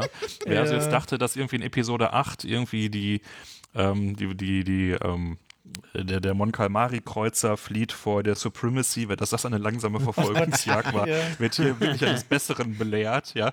Ich habe also immer nur noch auf die Einstellung gewartet, dass also irgendwie so, ein- so ein Rentner im Rollator schneller und, und, und das, das, das macht das für mich dann schmerzhaft und das hat mir auch weite, in weiten Teilen jetzt das Finale versaut, ja, dass ähm, hier so ein, so, ein- so ein ironischer Blick drauf geworfen wird, der aber dann irgendwie so diesen, diese, diesem Universum nicht wirklich gerecht wird. Ja, also da versuch, wird versucht, eine Ironieebene reinzubringen, auch was die Typen dann halt für Kleidung tragen. Ja, das soll vielleicht irgendwie so an, an Mod-Style oder was auch immer, wobei die ja alle irgendwie uniform schwarz und äh, äh, Sonnenbrillen und so weiter hatten, wohingegen jetzt also dieser eine Typ, der irgendwie ständig in so einem Anzug rumläuft, ja, ist mir also völlig suspekt, was da auch einfach, das ist auch vom Creature-Design her, ist das unterirdisch. Ja, die Frau mit, mit ihrer, mit ihren roten Leggings, die sie da irgendwie anhat, so, das sind, glaube ich, die, die die uncoolsten Star Wars-Figuren, die, die man irgendwo sehen kann. Und die machen auch nichts Cooles und die reden auch bescheuert. Ja, die Ja, also, das ist Star wirklich die, die Jugend, über die man sich nur aufregen kann, als mittlerweile Ja, aber doch da, genau das, das sollen sie White sein. Dude, ja. Ich finde das, ich finde das so gut. Äh, Es macht so viel Sinn, dass, äh, dass genau das ist ja Subkultur, dass sie genau gegen alles sich wehren, was quasi ihre Umgebung ausmacht. Also sie leben auf diesem äh, Wüstenplaneten und alle laufen irgendwie in beige rum. Und da- da ist dann natürlich äh, sinnig, dass die, dass die jugendliche Rebellion darin besteht, sich möglichst bunt anzuziehen und möglichst bunte Autoscooter zu fahren. Das, äh, das macht für mich Sinn. Und von der Geschwindigkeit her, ich möchte eine Lanze für die langsamen Mopeds hier wirklich brechen, weil in den engen Straßen von Mos Espa kommt es wahrscheinlich nicht auf die Geschwindigkeit an, sondern auf die Wendigkeit. Und das haben sie demonstriert, dass sie in diesen engen Gassen ziemlich wendig sind mit ihren kleinen Gefährten. Und das ist ja genau das Gegenteil von dem Landspeeder. Wo fahren denn diese Landspeeder rum? Auf dem Land. Also dort, wo es flach ist, auf der Wüste, dann, wo man Geschwindigkeit aufbauen muss, wo es nicht darum geht, links und rechts zu fahren, da ist ein Landspeeder gut. Aber bei diesen engen Gassen in Mos Espa, da brauchst du ein kleines, wendiges Gefährt, wo du von Mauer zu Mauer springen mit kannst. Da kommt es nicht darauf an, wie schnell du bist. Und deswegen machen diese langsamen Mopeds in dieser Stadt Sinn. Auf dem Land machen die keinen Sinn. Aber wir haben ja auch bisher nicht so wirklich Stadt gesehen. Wir haben halt immer nur Farmen gesehen und klar fahren da alle Landspeeder, wie sie wahrscheinlich in, in äh, Süd, äh, Süd-USA, in den Südstaaten alle äh, äh, Trucks fahren und in den kleinen Oder Städten halt Käfer. E-Scooter. Genau. Und das, ich, deswegen fand ich das so, so gut, weil es mal was Neues in diese Star Wars-Welt reingebracht hat. Auch das erste Mal wirklich dieses diese Cyberpunk-Idee wirklich auch problematisiert hat. Also, dass sie sich quasi die Körper modden ähm, was ja ein extrem vernachlässigtes Thema ist, die, die quasi, die, sind Druiden jetzt Lebewesen oder nicht und äh, was ist quasi die Verschmelzung zwischen Mensch-Maschine, die in vielen anderen Sci-Fi-Sachen ähm, schon problematisiert wurde. Ähm, aber in Star Wars immer nur als, äh, ja, als Element genommen wurde, ohne dass es problematisiert wird. Und diese Autoscooter-Gang ist tatsächlich das erste Mal, dass das hier tatsächlich problematisch ganz am Rande, wo es dann geht, aufgegriffen. Aber es wird ich, aufgegriffen. Das ist schon revolutionär ja, für Star Wars. Das, also, das hast du ganz wunderbar jetzt alles äh, vorher argumentiert und fast hättest du mich jetzt auch überzeugt. aber, ja, okay, okay. Äh, also, ich, ich habe auch Thema, ja, würde ich sagen, hast du das wunderbar auseinandergelegt. Der Punkt ist, ich, ich ich wittere eine, eine Welt, in der das Ganze überzeugend, cool und sinnvoll inszeniert ist. So wie es jetzt auf mich einströmt, ist es peinlich. und, und Fremdscham und cringy und damit kann ich schwer umgehen. Ja, weil das kenne ich so aus. Ja, weil es ist auch nicht queer irgendwie im interessanten nee, Sinne. Nee, das habe ich auch nie behauptet. Es ist, es ist wirklich alles sehr, also oh, hochnotpeinlich. Und ich glaube, das hat viel mit Rodriguez als äh, Regisseurfigur zu tun, weil diese sind immer von ihm inszeniert. Ähm, dazu komme ich aber hinterher noch, was mit dem Typen eigentlich los ist. Ich ähm, kann auch eher irgendwie sehen, dass es einen Worldbuilding-Zweck gibt, dass die drin sind und daraus finde ich den gut und aber die andere Frage ist die Umsetzung. Also ich finde es schon mal gut, weil wir, wie oft sehen wir in Star Wars abgetrennte Arme und abgetrennte Beine, abgetrennte Gliedmaßen. Irgendwo müssen ja die, die Teile dafür herkommen, die kybernetischen Hände, die kybernetischen Beine. Und ja, da liefert die Serie Zimmer eine Antwort ja, wer beschäftigt sich damit? Woher kommt ja, das aber bisher war das ja immer nur quasi als Notlösung gedacht. Also wenn, ja. wenn der zwölfte Jedi seine Hand beim Laserschwert verloren hat. Aber das ist ja jetzt, jetzt tatsächlich, also in den meisten Fällen voluntary, was die dort machen. Ja, und die, die, die Mods, äh, so hat es ja auch erklärt, äh, so ein bisschen, äh, die machen das so, weil es geht und weil es cool ist, so, ne? Ja. Der, der eine sagt ja, also, ja, ja habe ich mir teuer zusammengespart irgendwie, ne? Und ja, also wo, wo, es eher halt gepasst hätte, wäre irgendwie auf einem, ja, äh, nicht Wüstenplaneten. Ähm, also dieses, dieses, dieses aufmüpferische Element, äh, was der Christoph eben beschrieben hat, das kann ich voll nachvollziehen. Ja, also das, ja. das macht so von, von der, vom Narrativ her macht das total Sinn. Ja, also alle sind sie in beige und wir sind nicht beige, kann ich alles nachvollziehen. Aber das hätte man doch irgendwie, was weiß ich, vielleicht hätte man in Richtung irgendwie Hellraiser gehen müssen oder sowas. Noch so ich, hätte, ich hatte ja noch gehofft, dass wir äh, Komponente so rein oder die ganze Zeit. hm? Nicht, äh, die, die, Hellraiser, das ist wieder viel zu düster. Ich will doch keine Goffs, also ich bin das Star Wars Goffs können sie auch haben. Ach, jetzt willst du dir deine Subkultur aussuchen? Ich, nein, aber ein bisschen was Buntes, ein bisschen mal was, was Cooles. Christopher mag also Farben. So ja, ich mag Farben. Da, da hat mich da Jan du fandest bestimmt auch Du fandest bestimmt auch die bonbon-bunten Daleks total cool, die dann auf einmal in Doctor Who nee, die aufgetaucht waren viel, sind. Die waren viel zu wenig Subkultur. Das ist, das, ist, das ist, was sich Moffat unter Subkultur vorstellt. Moment, sind wir jetzt gerade angelangt bei äh, äh, aufmüpfiger Subkultur innerhalb der Daleks? Du, für die Daleks war das schon sehr aufmüpfig. Aber wir schweifen ab. Ja, ich glaube auch. Ähm, zu den Genres wollte ich gerade noch sagen, ja, Western, Cyberpunk, alles schon, auch schon, äh, Western ist ja bei Star Wars immer schon drin. Mhm. Aber ich glaube, was wir das erste Mal hier haben, ist das Genre des Mafia-Films. Ähm, weil Nein. das Solo. Stimmt. Ja, stimmt. Äh, ja, aus einer, aus einer anderen Sicht. Das war ja wirklich so mehr am unteren, unteren Ende der Kette. Es muss ja auch nicht immer das erste Mal sein. Erzähl genau. doch einfach, warum es hier ein Mafia Genau, weil diese, diese ganze Konflikt, dass Boba Fett halt nicht will, dass äh, über sein Territorium das Spice gehandelt wird, das ist ja eins zu eins äh, aus den Pate-Filmen übernommen, wo es ja auch mhm. um diese gleiche Problematik geht. Der alte äh, Don Corleone will nicht, dass quasi. Wie heißt der? Hier, der Typi mit den Orangen. Don Corleone, so, so. Ich, ich, ich habe die Filme noch nicht gesehen, ist mir doch egal. ähm, ich, ich, ich, bin, ich bin ein Goodfellas-Typ. Ähm, Aber da geht es ja auch darum. Also die, diese ganzen althergebrachten Mafiosi wollen halt nicht mit Drogen halten, weil sie halt wissen, dass es dafür harte Strafen gibt. Und weil sie auch so ein bisschen, glaube ich, noch der Meinung sind, dass das nicht so ganz cool ist, wenn man die Leute jetzt zu Drogis macht. Die wollen lieber äh, rauben und morden. Ähm, und ich, das ist hier wirklich auch so, was jetzt äh, Boba Fett ausmacht. Also er ist auch so ein bisschen so ein, so ein alter Mafiosi, könnte man sich ja vorstellen, gerade wenn er jetzt hier in Jabba's Palast einzieht und ähm, ich glaube, es gibt sogar Zitate, die fast eins zu eins aus der Part übernommen wurden. Das habe ich auf meiner Lieblingsseite ähm, der IMDb Trivia Page gelesen. ähm, was nämlich ganz klar macht, also es ist hier quasi ein Mix zwischen einem Western und einem Mafia-Film. Ja. Ja. Once Upon a Time on Tatooine. Sozusagen. Ich, ich sehe noch eine andere Referenz übrigens in, äh, äh, ähm, in, diesen, in dieser Serie auf meinen liebsten Ja. Kinderfilm aller Zeiten. Und zwar Ronja Räubertochter. Ähm, äh, damit leite ich vielleicht mal ein bisschen zur Musik gerade über. Ach, äh, machen wir einen Musik, kleinen, Musik. Musi einen kleinen Musikexkurs, äh, die ja auch bei Star Wars Produkten immer sehr wichtig ist, würde ich sagen. Wenn die Musik gut ist, ist meistens auch das Produkt gut.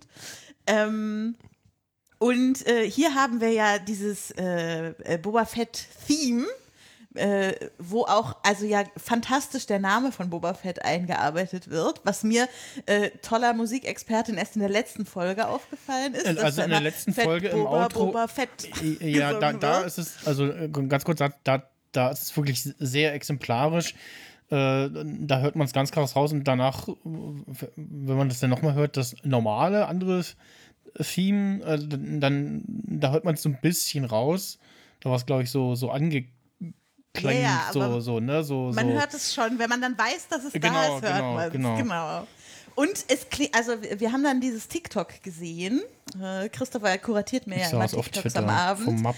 Und äh, es ist einfach, also wenn man das so gegenschaltet mit diesem einen äh, Song aus Ronja Räubertochter, also aus der Verfilmung der, des Astrid Lindgren Buchs, das ist also, also sehr, sehr ähnlich. Finde ich gut. Also das stört mich überhaupt nicht, weil ich finde, äh, das passt hier äh, auch von der Thematik irgendwie mit rein. Bei ich Ronja gerade nicht zur Räubertochter Hand, haben, aber ich kann es mal hier.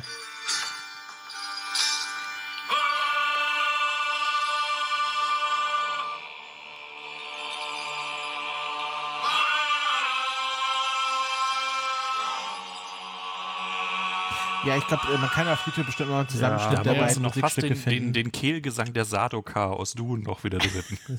Ja, da haben wir es wieder. Aber was ich sagen wollte ist, also ich fände es nicht mal schlimm, wenn Herr, äh, äh, wie heißt er, äh, Göransson, äh, sich hier tatsächlich bewusst äh, an Ronja Räubertochters äh, Titelmelodie angelehnt hat, weil thematisch diese, diese Outlaw-Bande bei Ronja Räubertochter, die aber durchaus äh, ihre liebenswerten Charaktere hat und aus sehr unterschiedlichen Personen besteht, die trotzdem irgendwie als Gemeinschaft zusammengeführt werden müssen, das trifft sich ja dann hier, also im Endeffekt bei Boba Fett auch, indem dann am Ende eine Gruppe von sehr unterschiedlichen Menschen und anderen Wesen äh, gemeinsam für eine Sache kämpft, obwohl sie eigentlich eher so die Outlaws sind.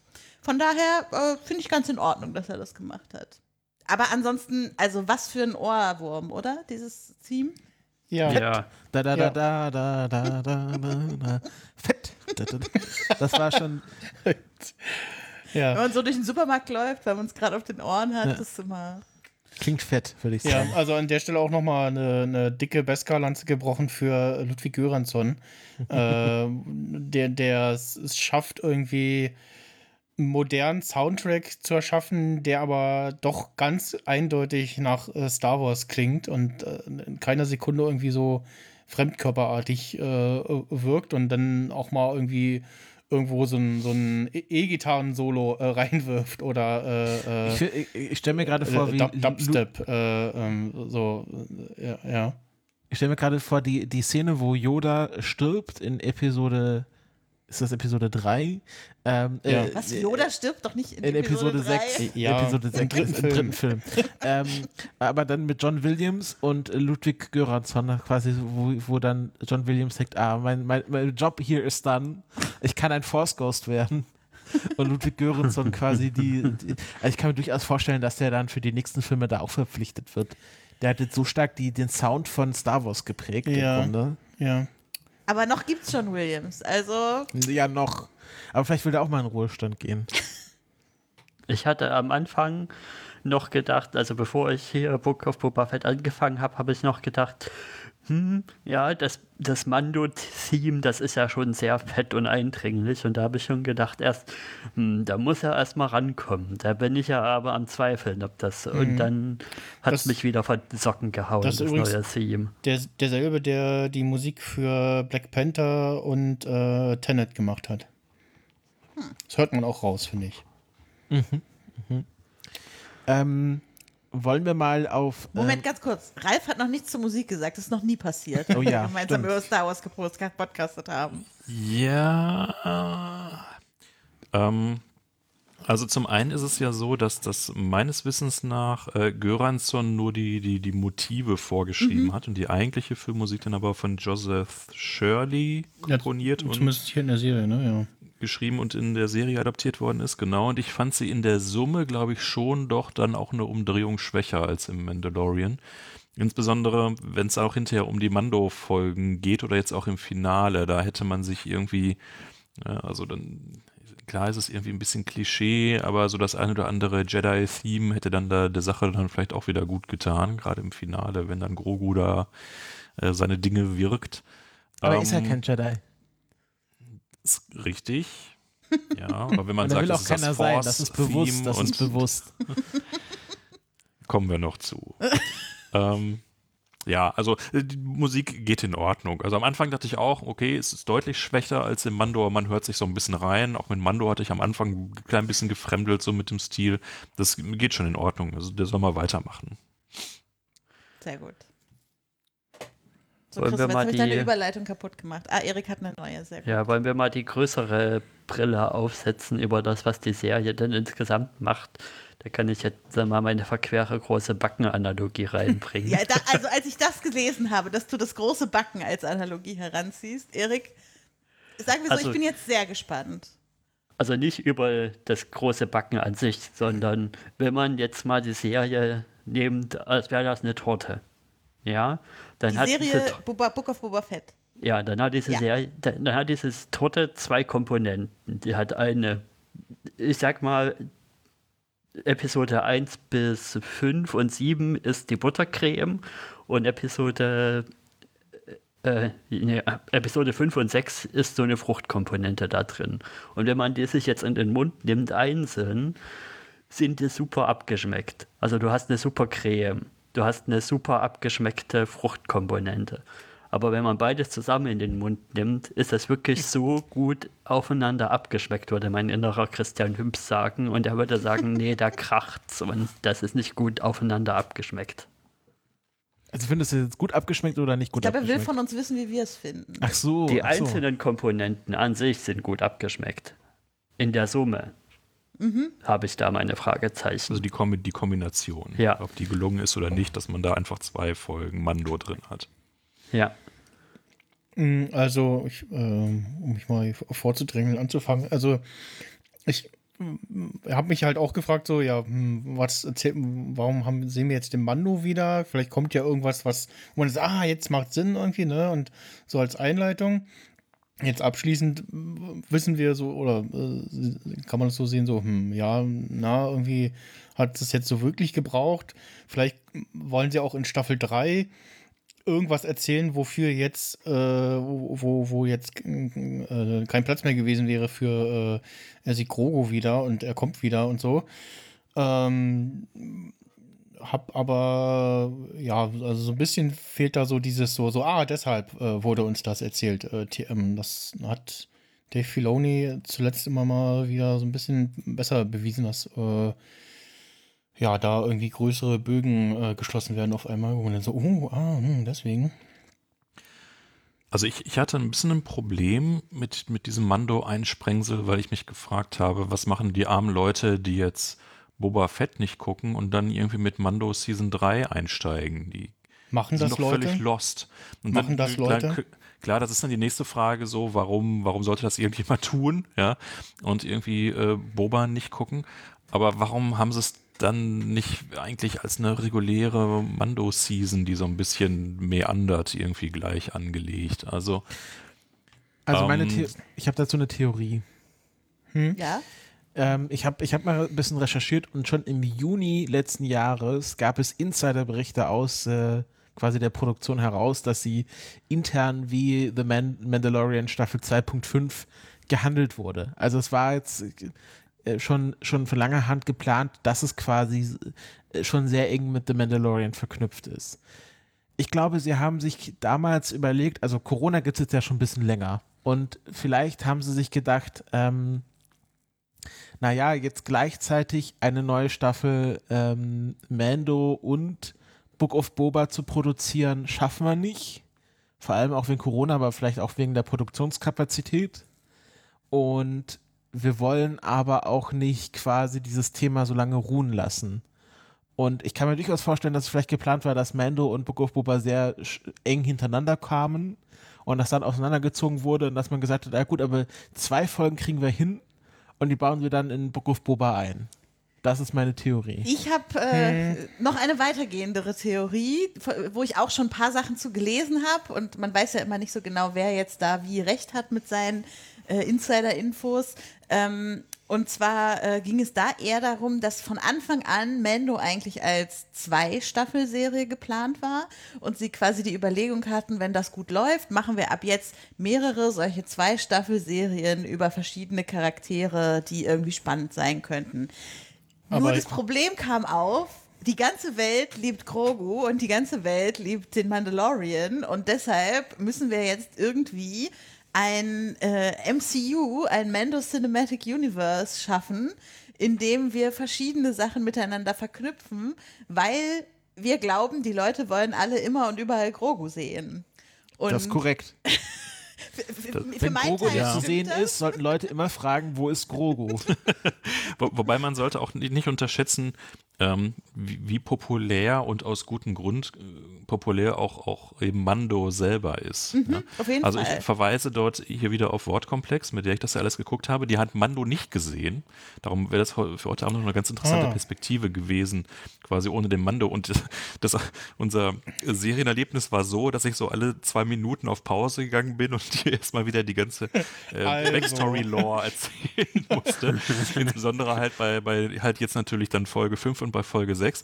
Und es gibt dann ja die, diese Folge ähm, bei, bei 6, wo ähm, diese ganzen Spinnenroboter jetzt den, den ersten Jedi-Tempel bauen. Ne? Und wo er dann da irgendwie so ein paar wirklich knochene, knochentrockene Kommentare irgendwie so und äh, ist das irgendwie jetzt irgendwie, ist das da vorne eine Bank? Soll ich mich da jetzt hinsetzen, sowas, ja. Und so, die- diese ganze Szene ist auch wirklich richtig gut gebaut so und äh, Claudia dreht sich dann so zu mir und meint, ist der eigentlich immer so unterhaltsam? Ja. Warum gucken wir nicht den? So, und, und äh, da, da, da hat sie halt einfach echt den Punkt, ja. Also du, du zeigst irgendwie zwei Minuten Mendo irgendwie in dem, was er tut und was er sagt und wie er mit der Welt agiert. Und du denkst dir sofort, coole Socke, mehr davon. Und dann guckst du dir Boba an und fragst dich, warum er jemals aus seinem Bagdad-Tank aufgestanden ist, ja. Also Warum ich, er ich, ich überhaupt glaube, aus dem Weil der Wookie davor stand. Aus dem Saarland raus ist. Aus dem. Saarland, genau. die, die, dieses, dieses Thema, also was ha, tut man Boba damit jetzt einen Gefallen oder nicht, darüber müssen wir jetzt früher oder später anfangen zu reden, ja, dass man ihn in so eine direkte Konkurrenz zu Mando bringt und dann das noch auf die Spitze zu treiben und quasi zwei seiner Folgen ihm noch zu klauen und ihm noch seinem direkten besseren Konkurrenten anzugedeihen. Das ist ja quasi nochmal eine besondere Demütigung, ja. Ähm, Also ich betrachte im Nachhinein diese gesamte Staffel als ähm, auf, also etwas ausgeschmückte Mando-Folge. Weil wenn man sich die letzte Folge anschaut, das hätte ja auch sehr gut in äh, eine Mando-Staffel reingepasst. Also Mando geht auf den Planeten, diesmal ist es halt Tatooine und trifft seinen alten Freund Boba Fett wieder und hilft Freund, ihm halt, ja. seinem alten äh, äh, Kriegsgenossen äh, hilft ihm halt, dies, die Pikes zu vertreiben. Das hat er auch sehr gut, das hat er ja in der letzten Staffel die ganze Zeit gemacht. Und jetzt hat man quasi da noch so ein bisschen ähm, das äh, ausgebaut, um quasi diese Figur von Boba Fett noch auszuerzählen. Und ich glaube nicht, dass es, ähm, dass, dass er hier als Konkurrenz aufgebaut wird, sondern für mich ist das jetzt die Ruhestandsfolge für Boba Fett, weil ich glaube nämlich, Boba Fett will eigentlich nur eines und zwar einfach in Ruhe gelassen werden und in den Ruhestand gehen. Und das, äh, da hat er sich halt überlegt, okay, da, das ist jetzt mein alten Teil sozusagen. Ich bin jetzt hier der Daimyo von Mos Espa und halte halt Audienz, äh, oder wie es in der Beschreibung auf Disney Plus in der ersten Folge so schön heißt, Boba Fett hält Hof. Und und ähm, äh, macht dann nicht mehr viel Action. Das war dann blöd. Es ist, ist, quasi jetzt nochmal das letzte Hurra von Boba Fett. Und jetzt ist quasi für mich dieser Charakter im Ruhestand und kann wieder gerne irgendwo im Hintergrund rumstehen. Aber viel mehr über diesen Charakter gibt es jetzt nicht mehr zu erzählen. Aber ich fand es gut, dass das jetzt über ihn erzählt wurde.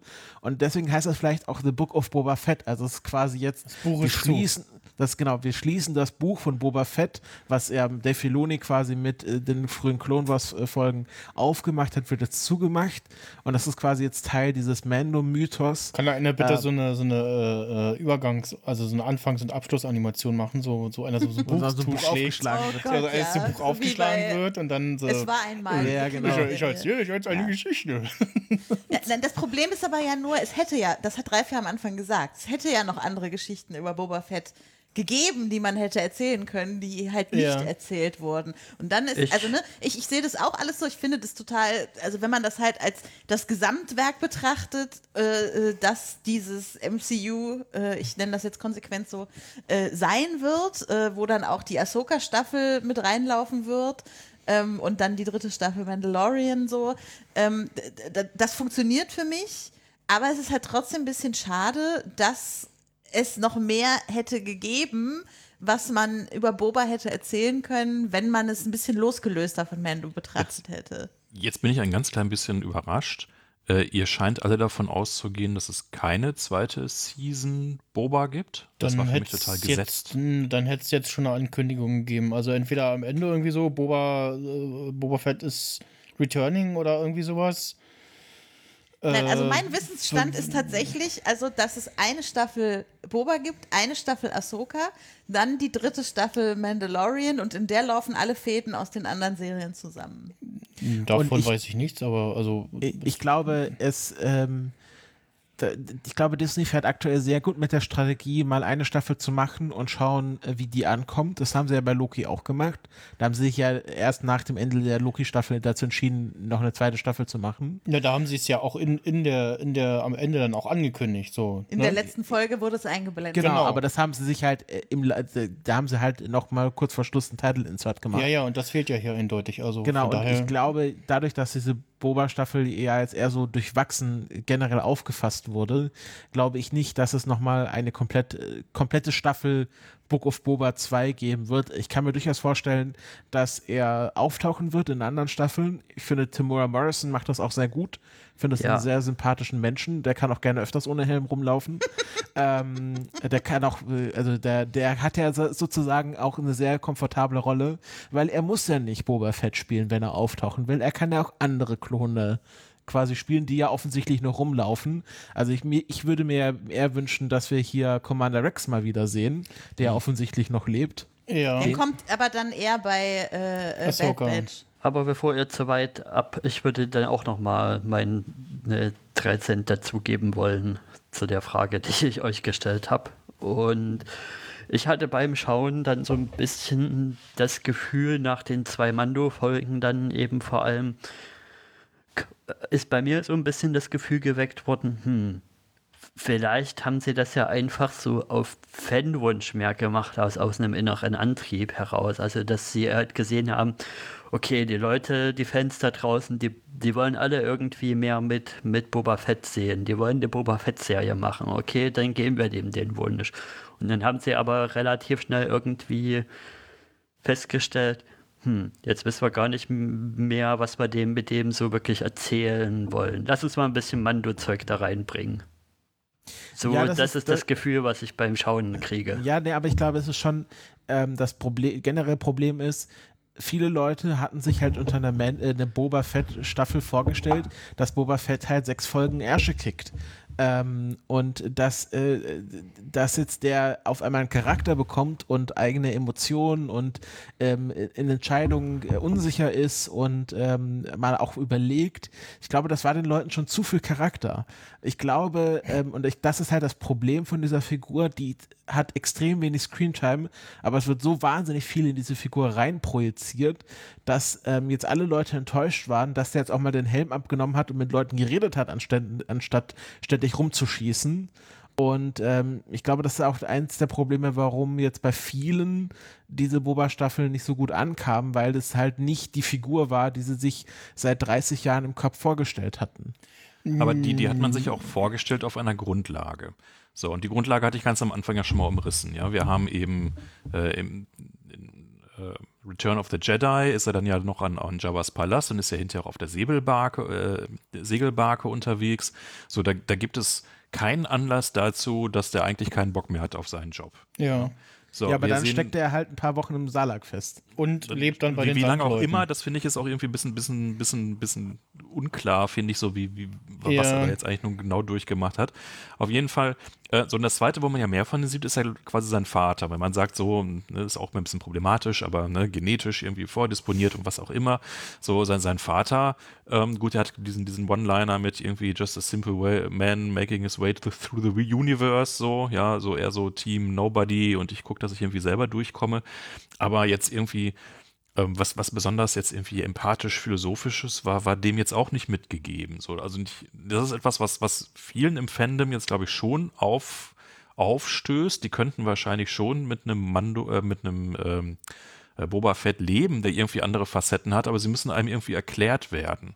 So, und diese, diese Erklärung, finde ich, kommt schon zu kurz. Ja, so, ja, der war jetzt irgendwie Zeitraum X im Saarland, keiner weiß wie viel. Also ich war jetzt von Stunden maximal, vielleicht sogar Minuten ausgegangen. Also ich glaube ja, die, die Trümmer der Barke, die, die rauchen noch so ein bisschen, glaube ich. Bin mir nicht ganz sicher. Gib mal vielleicht einen Tag, ähm, also der war schon jetzt nicht nur ein paar Minuten. Ja, so, ja aber, aber da, also dadurch, dadurch wirst du ja noch kein anderer Mensch, wenn gerade einer versucht hat, dich Ja, aber dann hat er fünf Jahre bei den, bei den Tasten Raiders gelebt. Fünf Jahre? Nein. Ja, ja. Ein Tag? Doch, ich, Nee, nee. Also nicht ein Tag, aber ja, keine Woche. Ja, der also, hat dort Jahre gelebt. Aber wann Wer wird sagt dann, wo wird uns Auf welcher denn, Grundlage? Genau, genau das wollte ich auch noch ansprechen. Also dieses Zeitgefühl so äh, gibt es irgendwie keins. Also in der letzten Folge wird mal irgendwie gesagt, so ja, in den letzten Wochen haben die Pikes er irgendwie in, äh, Streitmächte aufgestellt und so, hm, ja. So, okay, da kriegen wir so ein bisschen Zeitgefühl, aber ansonsten ist irgendwie, also äh, innerhalb der Serie sind vielleicht so na, ein paar Monate vielleicht vergangen. Nee. Aber an irgendeiner überhaupt. Stelle hat man verpasst, uns äh, äh, dem Zuschauer klarzumachen, wie viel Zeit denn jetzt wirklich wo wann vergangen ist. Das, also Ja, das wurde vielleicht nicht so, so super offensichtlich dargestellt, aber er sagt Ja, tatsächlich in offensichtlich. einer, in einer Szene, ähm, the years I spent with the, with the Tusken, Tusken Raiders. Ja, ja, Das er, er ist wäre mir ganz neu. Ich werde und- Google befragen. die, das habe ich auch nicht so im Kopf. Also, Also ich war da jetzt von maximal ein, zwei Wochen ausgegangen. also er sagt irgendwas so von wegen, äh, also äh, da wird kein, kein, kein Und das ist, deswegen Zeit- ist das ja auch so, so groß gezeigt. Das ist genau die Zeit, die ihn grundlegend, äh, grundlegend verändert. Ja, nee, das, das, das glaube ich genau. Ja, das auch das äh, eben die das Überleben des Salak äh, und äh, eben sein Leben bei den Sandleuten, äh, das das ihn verändert hat. Das das kaufe ich ja. Also ich habe hier, Ähm, ich, ich, ich habe hier, ich pack's euch mal in den, in den Twitter-Chat eine sehr detaillierte Timeline und hier steht, äh, the short answer is five years. Five Years, ja, ich habe die Quelle auch gerade. Okay, dann haben sie wirklich versagt, das äh, deutlich Ja. zu machen in der Serie, zu sagen, wie viel Zeit vergangen ist, weil ich saß dann, wann, also, äh, als, als er dann auf dem Mando gestoßen ist oder der Mando erschien, war ich so, äh, äh, aha, und also, weil Mando spielt ja definitiv fünf Jahre nach Return of the Jedi. Ja, daran kann man es ja Ähm, festmachen. Ja, Naja, da kann man doch nicht dran festmachen, dass er fünf Jahre nur Ja, da gut, war. Er gut. könnte ja auch noch was anderes Ja, also sie haben das, das, also da, das, die, generell würde ich sagen, die Serie hat viele Sachen nicht optimal erzählt, aber wenn man, wenn man Ja. Di- dieses Wissen jetzt hat, das hat man jetzt, ob das jetzt in der Serie gut erzählt wurde oder nicht, Wurde macht es für mich, ma- macht es für mich es sehr klar, quasi, warum Boba Fett jetzt in der Gegenwart so ist, wie er ist. Wenn er jetzt quasi fünf Jahre mit den Tusken Raidern gelebt hat, quasi auch gelernt hat, was es bedeutet, kooperativ in widrigen äh, Bedingungen quasi gemeinsam zu überleben und nicht nur der Lone Wolf zu sein, der er ja Zeit seines Lebens, die, also größtenteils war. Und äh, das hat ihn halt verändert und das versucht er quasi, dieses Gefühl der Gemeinschaft irgendwo herzubekommen. Und das bekommt er, also ist quasi seine Idee davon, ob das jetzt die richtige war, aber seine Idee ist, okay, ich habe hier, sehe hier die Gelegenheit, äh, quasi die, die Latifundien von Boba, äh, von Jabba the Hutt an mich zu reißen und quasi hier wieder eine Gemeinschaft aufzubauen. Also er nennt sich zwar Crime Lord, aber seine Idee ist ja im Grunde, dass er hier quasi eine Community aufbauen will, die irgendwie ähm, Erfolg haben kann. Und er will quasi das Gefühl wieder ähm, erreichen, was er bei den Tusken Raiders hatte, weil er gemerkt hat, das äh, befriedigt ihn mehr als als dieses Kopfgeldjäger-Dasein. Hm.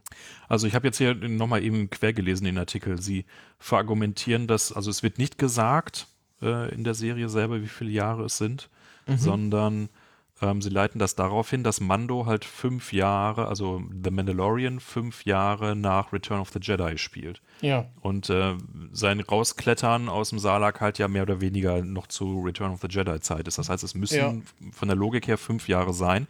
Die sehe ich aber nirgendwo auch nur ansatzweise. Und da würde ich dann sagen, das ist ein schlechtes Storytelling an der, also Showdown Tell so, ich sehe in dieser ganzen Sequenz jetzt bei den Taskens siehst du eben nicht, dass es mhm. fünf Jahre sind. Da musst du irgendwas machen mit. Da hätte man irgendwie so, es gibt ein jährliches müssen, Ritual, wo irgendeine Kerbe irgendwo reingehauen ja, wird. Oder das, das Kind Quatsch wächst halt, da, ne? Dieses Tasken, das Kind wächst, genau. Irgendwie sowas, ja, müssen, dass, ja. dass es da ja irgendwie dann Rituale gibt und sowas. So, er ist jetzt du bist jetzt schon fünf Jahre bei uns. In irgendeinem Nebensatz muss ich das fallen lassen. Ja. Ich also jetzt ganz mal ernsthaft bis zu diesem Podcast Jahre gedacht, sind. es sind, es sind wenige Wochen, wenn überhaupt.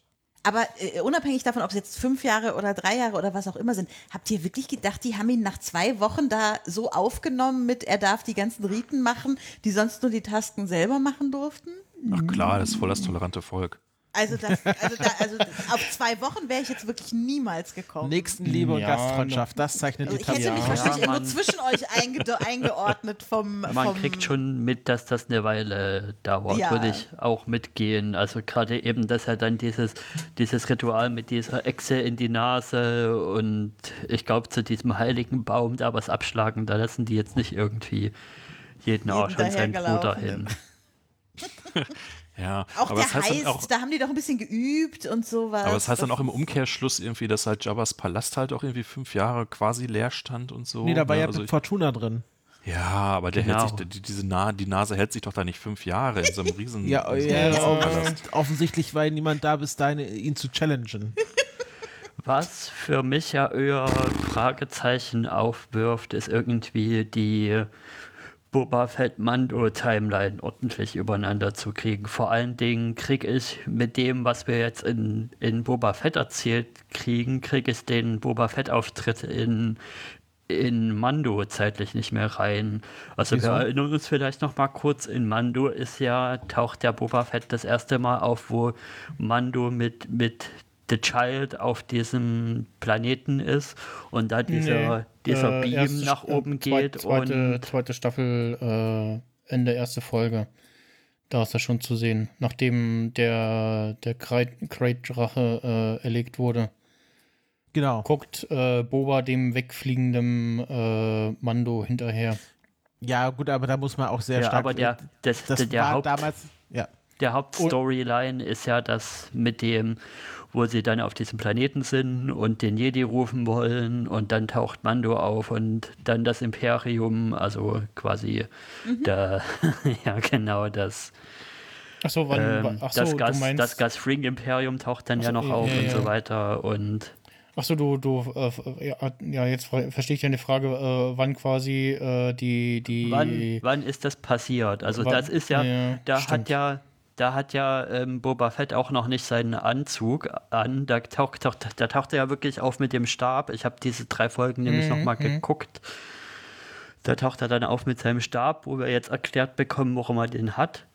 Und dann will er ja seinen, seinen Anzug wieder zurückhaben. Ja, das haben sie ja in der, ich glaube, in der, was in einer der letzten Fo- Folgen so ein bisschen in so ein, zwei Flashback-Rückblick-Szenen abgehandelt, wo wir kurz nochmal sehen, wie, wie äh, Boba Bib Fortuna äh, vom Thron äh, stößt oder schießt. Ja, aber das Problem, was ich habe, ist, ich, ich habe in, dies, in dieser Boba Fett-Folge, kriege ich nicht das Gefühl, dass der von Sarlacc Pit bis zu in Jabba der Hutts Hütte reinkommt, irgendwann mal auf Planet geht.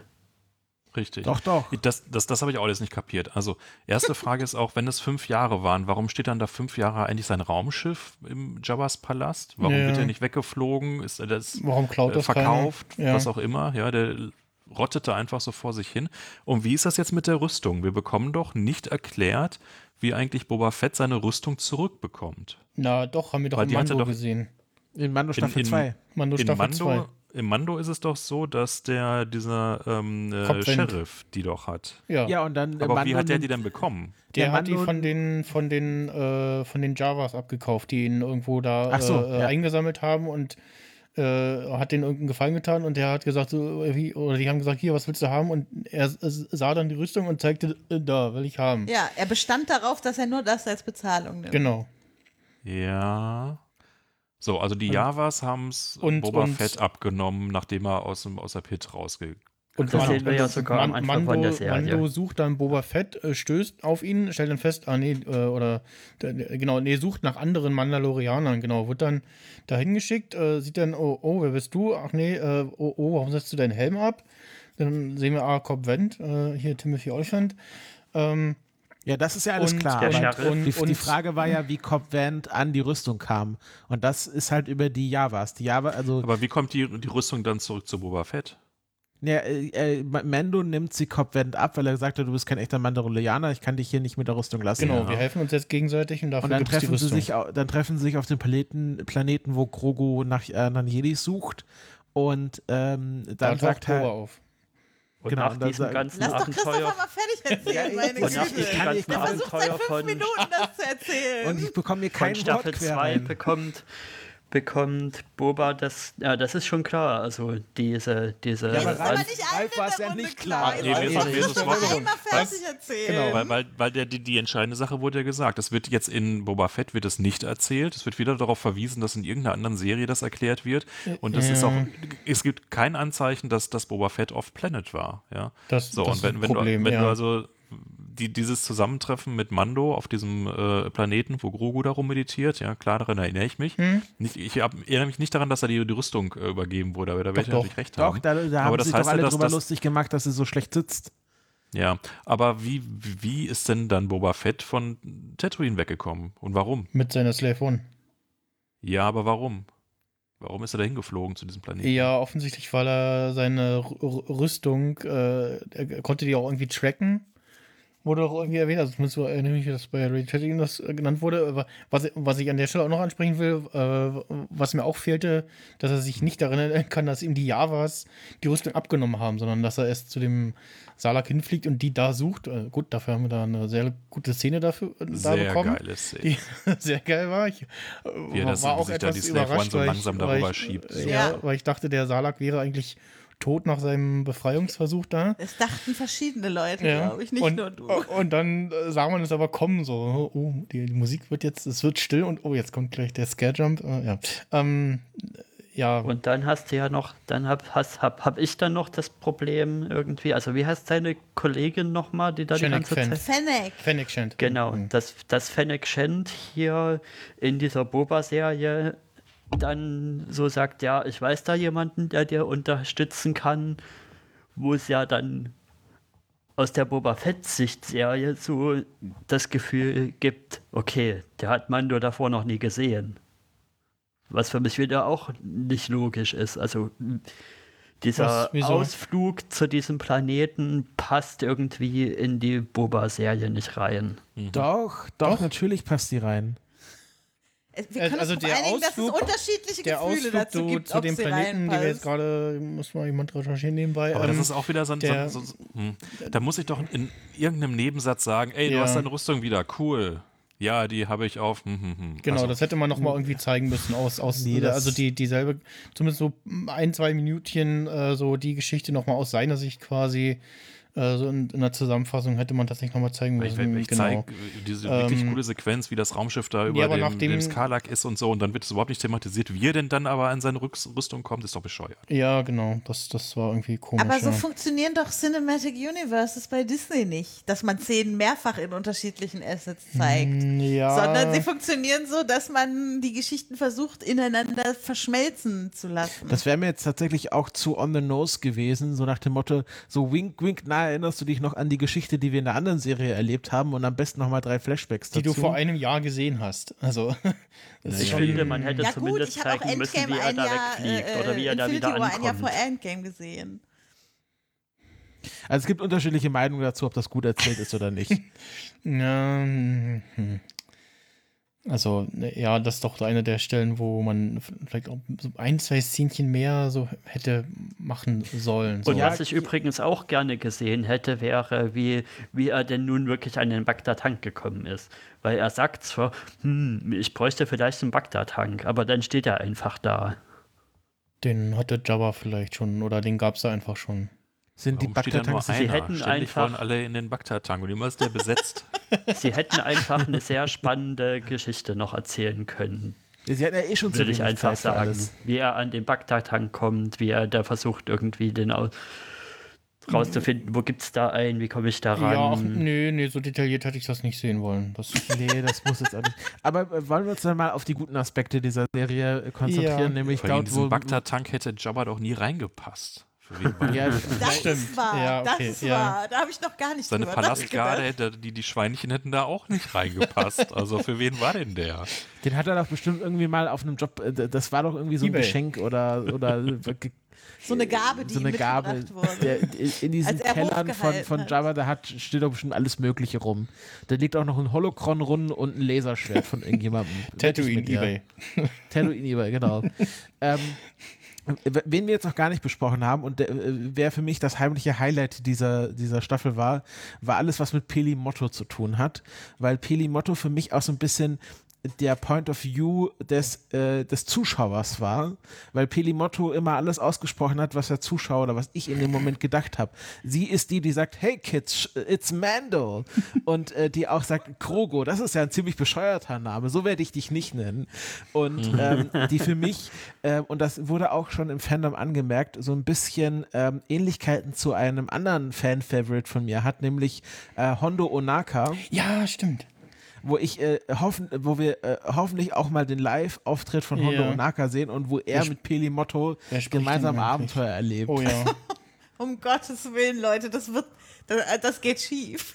Weil ich finde, ähm, die, wo, ich, ich finde, eine der schönsten Montagen in dieser Serie ist, wo sie zusammen mit Mando ähm, den Starfighter bauen. Der ja, wenn man äh, wirklich jeden Star Wars Kanon gesehen hat, nämlich auch die Forces of Destiny, wie weiß, dass das der persönliche Starfighter Ah. von äh, Padme war. Weil Padme hat in Forces of Destiny tatsächlich Was- einen silbernen Starfighter. Warum ist der da? Keine Ahnung, weil wie der dorthin so. gekommen ist, Ja, wird ich dachte, nicht du- erzählt. Das, das erzählst du jetzt. Okay, Nee, aber- es wird erzählt, dass es der von Pat, oder man weiß dadurch, dass es der von Pat weil, ist. weil quasi sie einen silbernen hat und keinen Okay. gelben. Und weil ja Peli Motto auch sagt, äh, this was commissioned by the Queen of Naboo herself. Also das war quasi ein persönlicher Auftrag dieser Starfighter. Also muss es dieser sein, den man auch kurz in einer der Forces of Destiny sieht. Dann, damit möchte ich kurz festhalten, dass die, die, die Herren aus Radio Tatooine Forces of Destiny nicht gesehen haben, weil die haben nämlich gerätselt, äh, wem denn nur dieser Starfighter äh, gehört. ja, da muss man eben alles schauen. Alles ist prüfungsrelevant. Haben wir ja gerade Interessant. zehn Minuten eruiert. könnte. Äh, Interessanter Fun Fact zu Pedimotto, den ich jetzt einfach bringen muss. Das ist nämlich Princess Carolyn. Ja, das ist ja klar. Das wissen wir alle schon. Wer, wer, Ich hab- geht, ihr müsst auch dann sagen, was es für eine Serie ist, für die Leute, die das nicht Princess Ja. Carolyn aus Bojack Horseman. Und wer weiß, wie näher mir diese Serie liegt, kann verstehen, warum ich den bringen musste, auch wenn ich es nicht gehört habe. Also ich habe es erst über ein Video-Essay mitbekommen. Ach, ach so, das ist ja, das ist ja stimmend. Schaust du nicht immer alle Folgen auf IMDb quasi gleichzeitig mit und recherchierst? Christopher, nicht jeder macht Nee, das. wie IMDb, spoil IMDb spoilert. Nee, deswegen macht man das auch immer nach der Folge. Das ist Ja. quasi der Ritus. Ich möchte noch mal kurz, wenn wir, bevor wir über, aufhören, über Pelimoto zu reden, Wir- wir noch mal kurz unseren auf. Freund Jan äh, zitieren, äh, dass der wichtigste Fakt über Pelimoto, den wir erfahren in der Serie, ist, Ja. sie bumst Javas. Okay, so hätte ich es so hätte jetzt nicht ausgedrückt, aber ja, sie hatte was mit einem Java. Die sind sehr haarig. Okay, ja, ähm, ähm, also das finde ich, äh, äh, spricht für sie. Ja, aber was haltet ihr denn von, von, von dem neuen Raumschiff von Mando? Findet ihr, Ich- das ist zu klein? Ich, ich habe eine Woche vorher habe ich den Rumor dazu gelesen und dachte so, nee, ist doch viel zu klein und so, so, so ein popeliger Naboo-Fighter, was soll er damit? Und also jetzt in dieser aufgepimpten Variante macht es Sinn.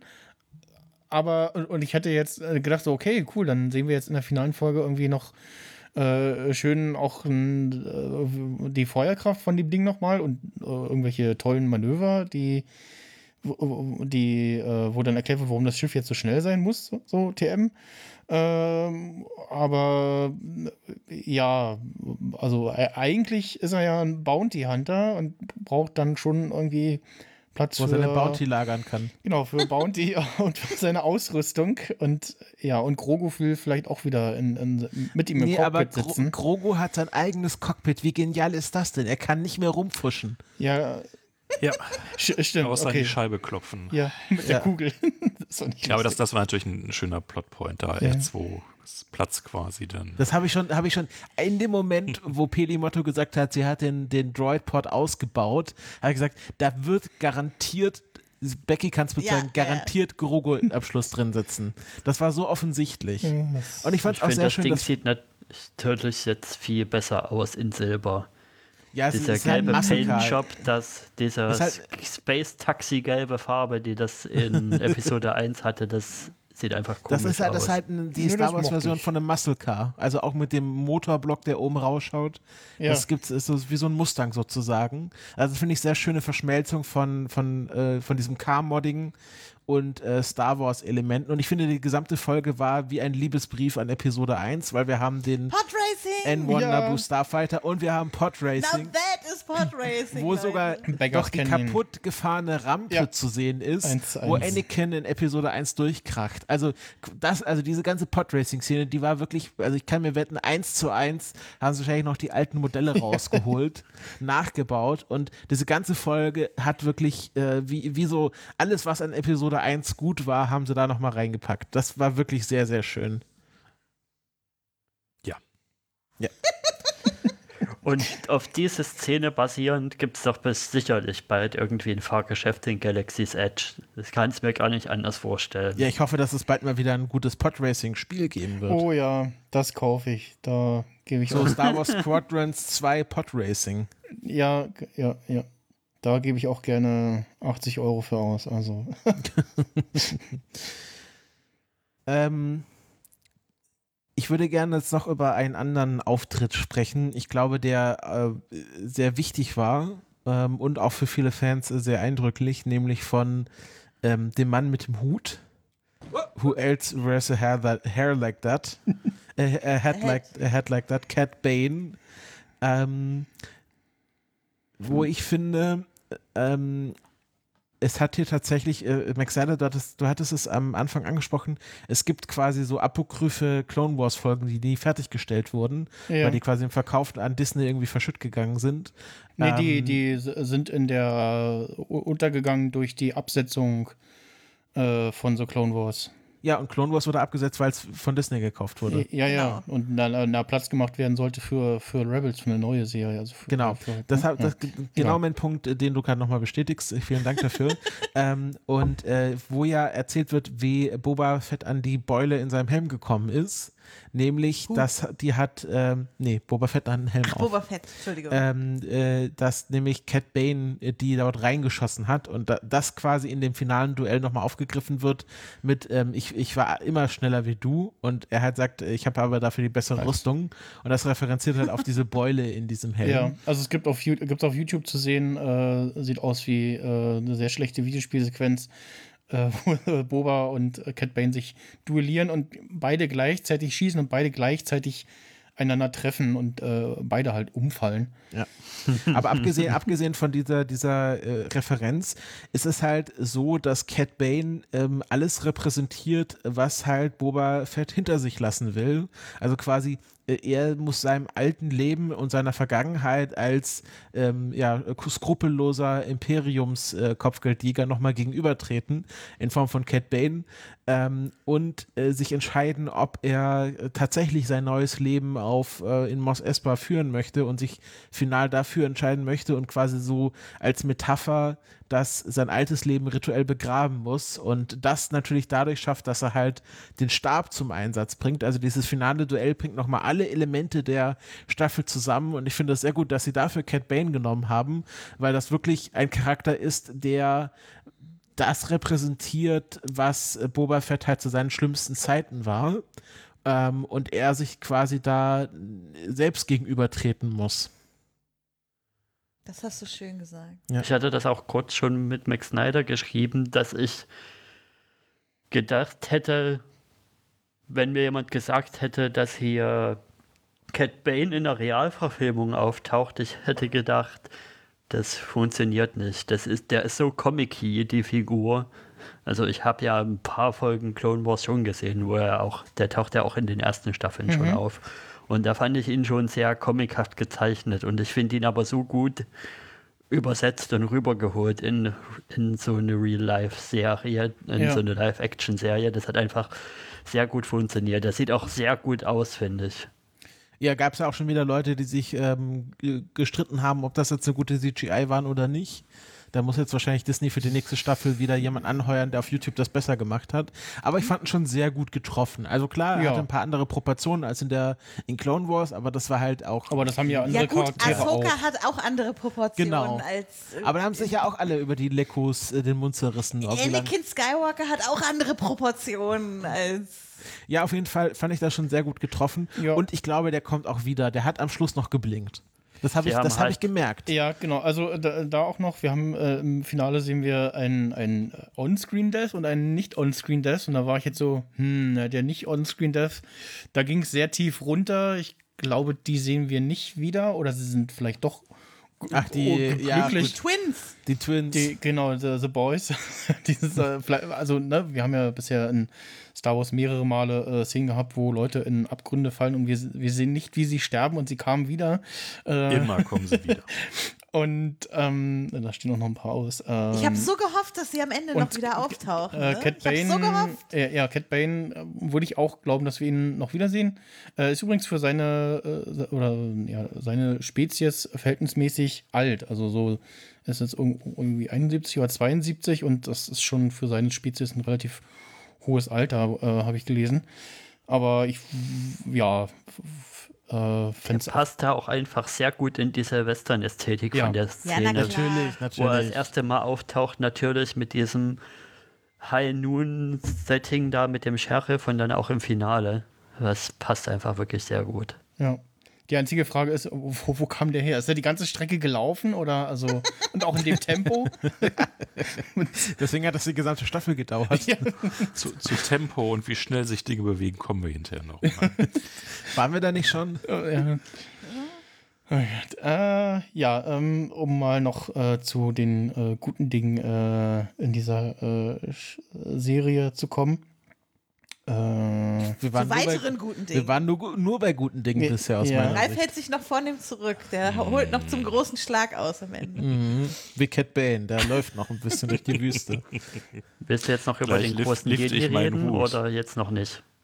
Hm? Äh, ich wollte noch ähm, erwähnen, die, die ja, Kanonisierung von zwei Charakteren aus einer Cut-Szene, äh, die ich auch, wo ich so dachte, so, oh, oh, das ist aber äh, sehr nett und äh, ja, ähm, kannte das auch nur, weil ich irgendwann mal vor jetzt nicht allzu langer Zeit mal auf YouTube so ein bisschen, oh, hier äh, Cutscene aus dem ersten Star Wars-Film und aha, mh, okay, interessant.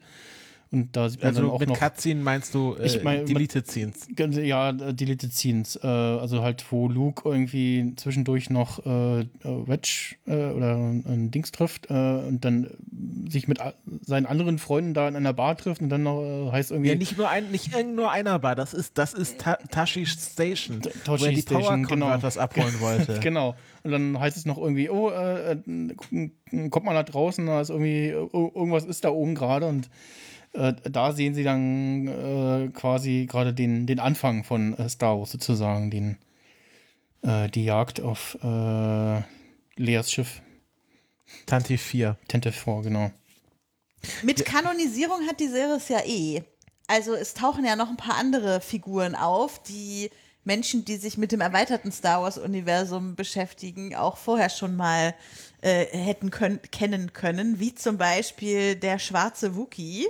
Ah, ja, äh, Black, äh, Black äh, Chrysanthemum. Black Chrysanthemum. Der jetzt aber den Spitznamen Sentos bekommen hat äh, in der finalen Staffel Das des hab ich Folges. verpasst. Äh, Boba nennt ihn nur Sentos. Ah, Cento, ja. ja.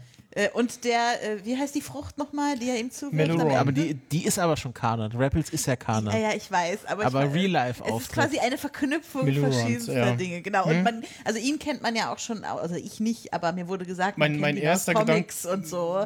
Deshalb, ich- da gab es wohl viel Freude, als äh, schon Andeutungen zu hören waren, dass diese Figur dann da äh, auftreten könnte und dann tatsächlich auftritt. Ja, mein erster Gedanke war, oh, wenn es in Star Wars ein Spieluniversum gab, das wäre Black, äh, das wäre Mirror Chew, äh, Chewie. ja.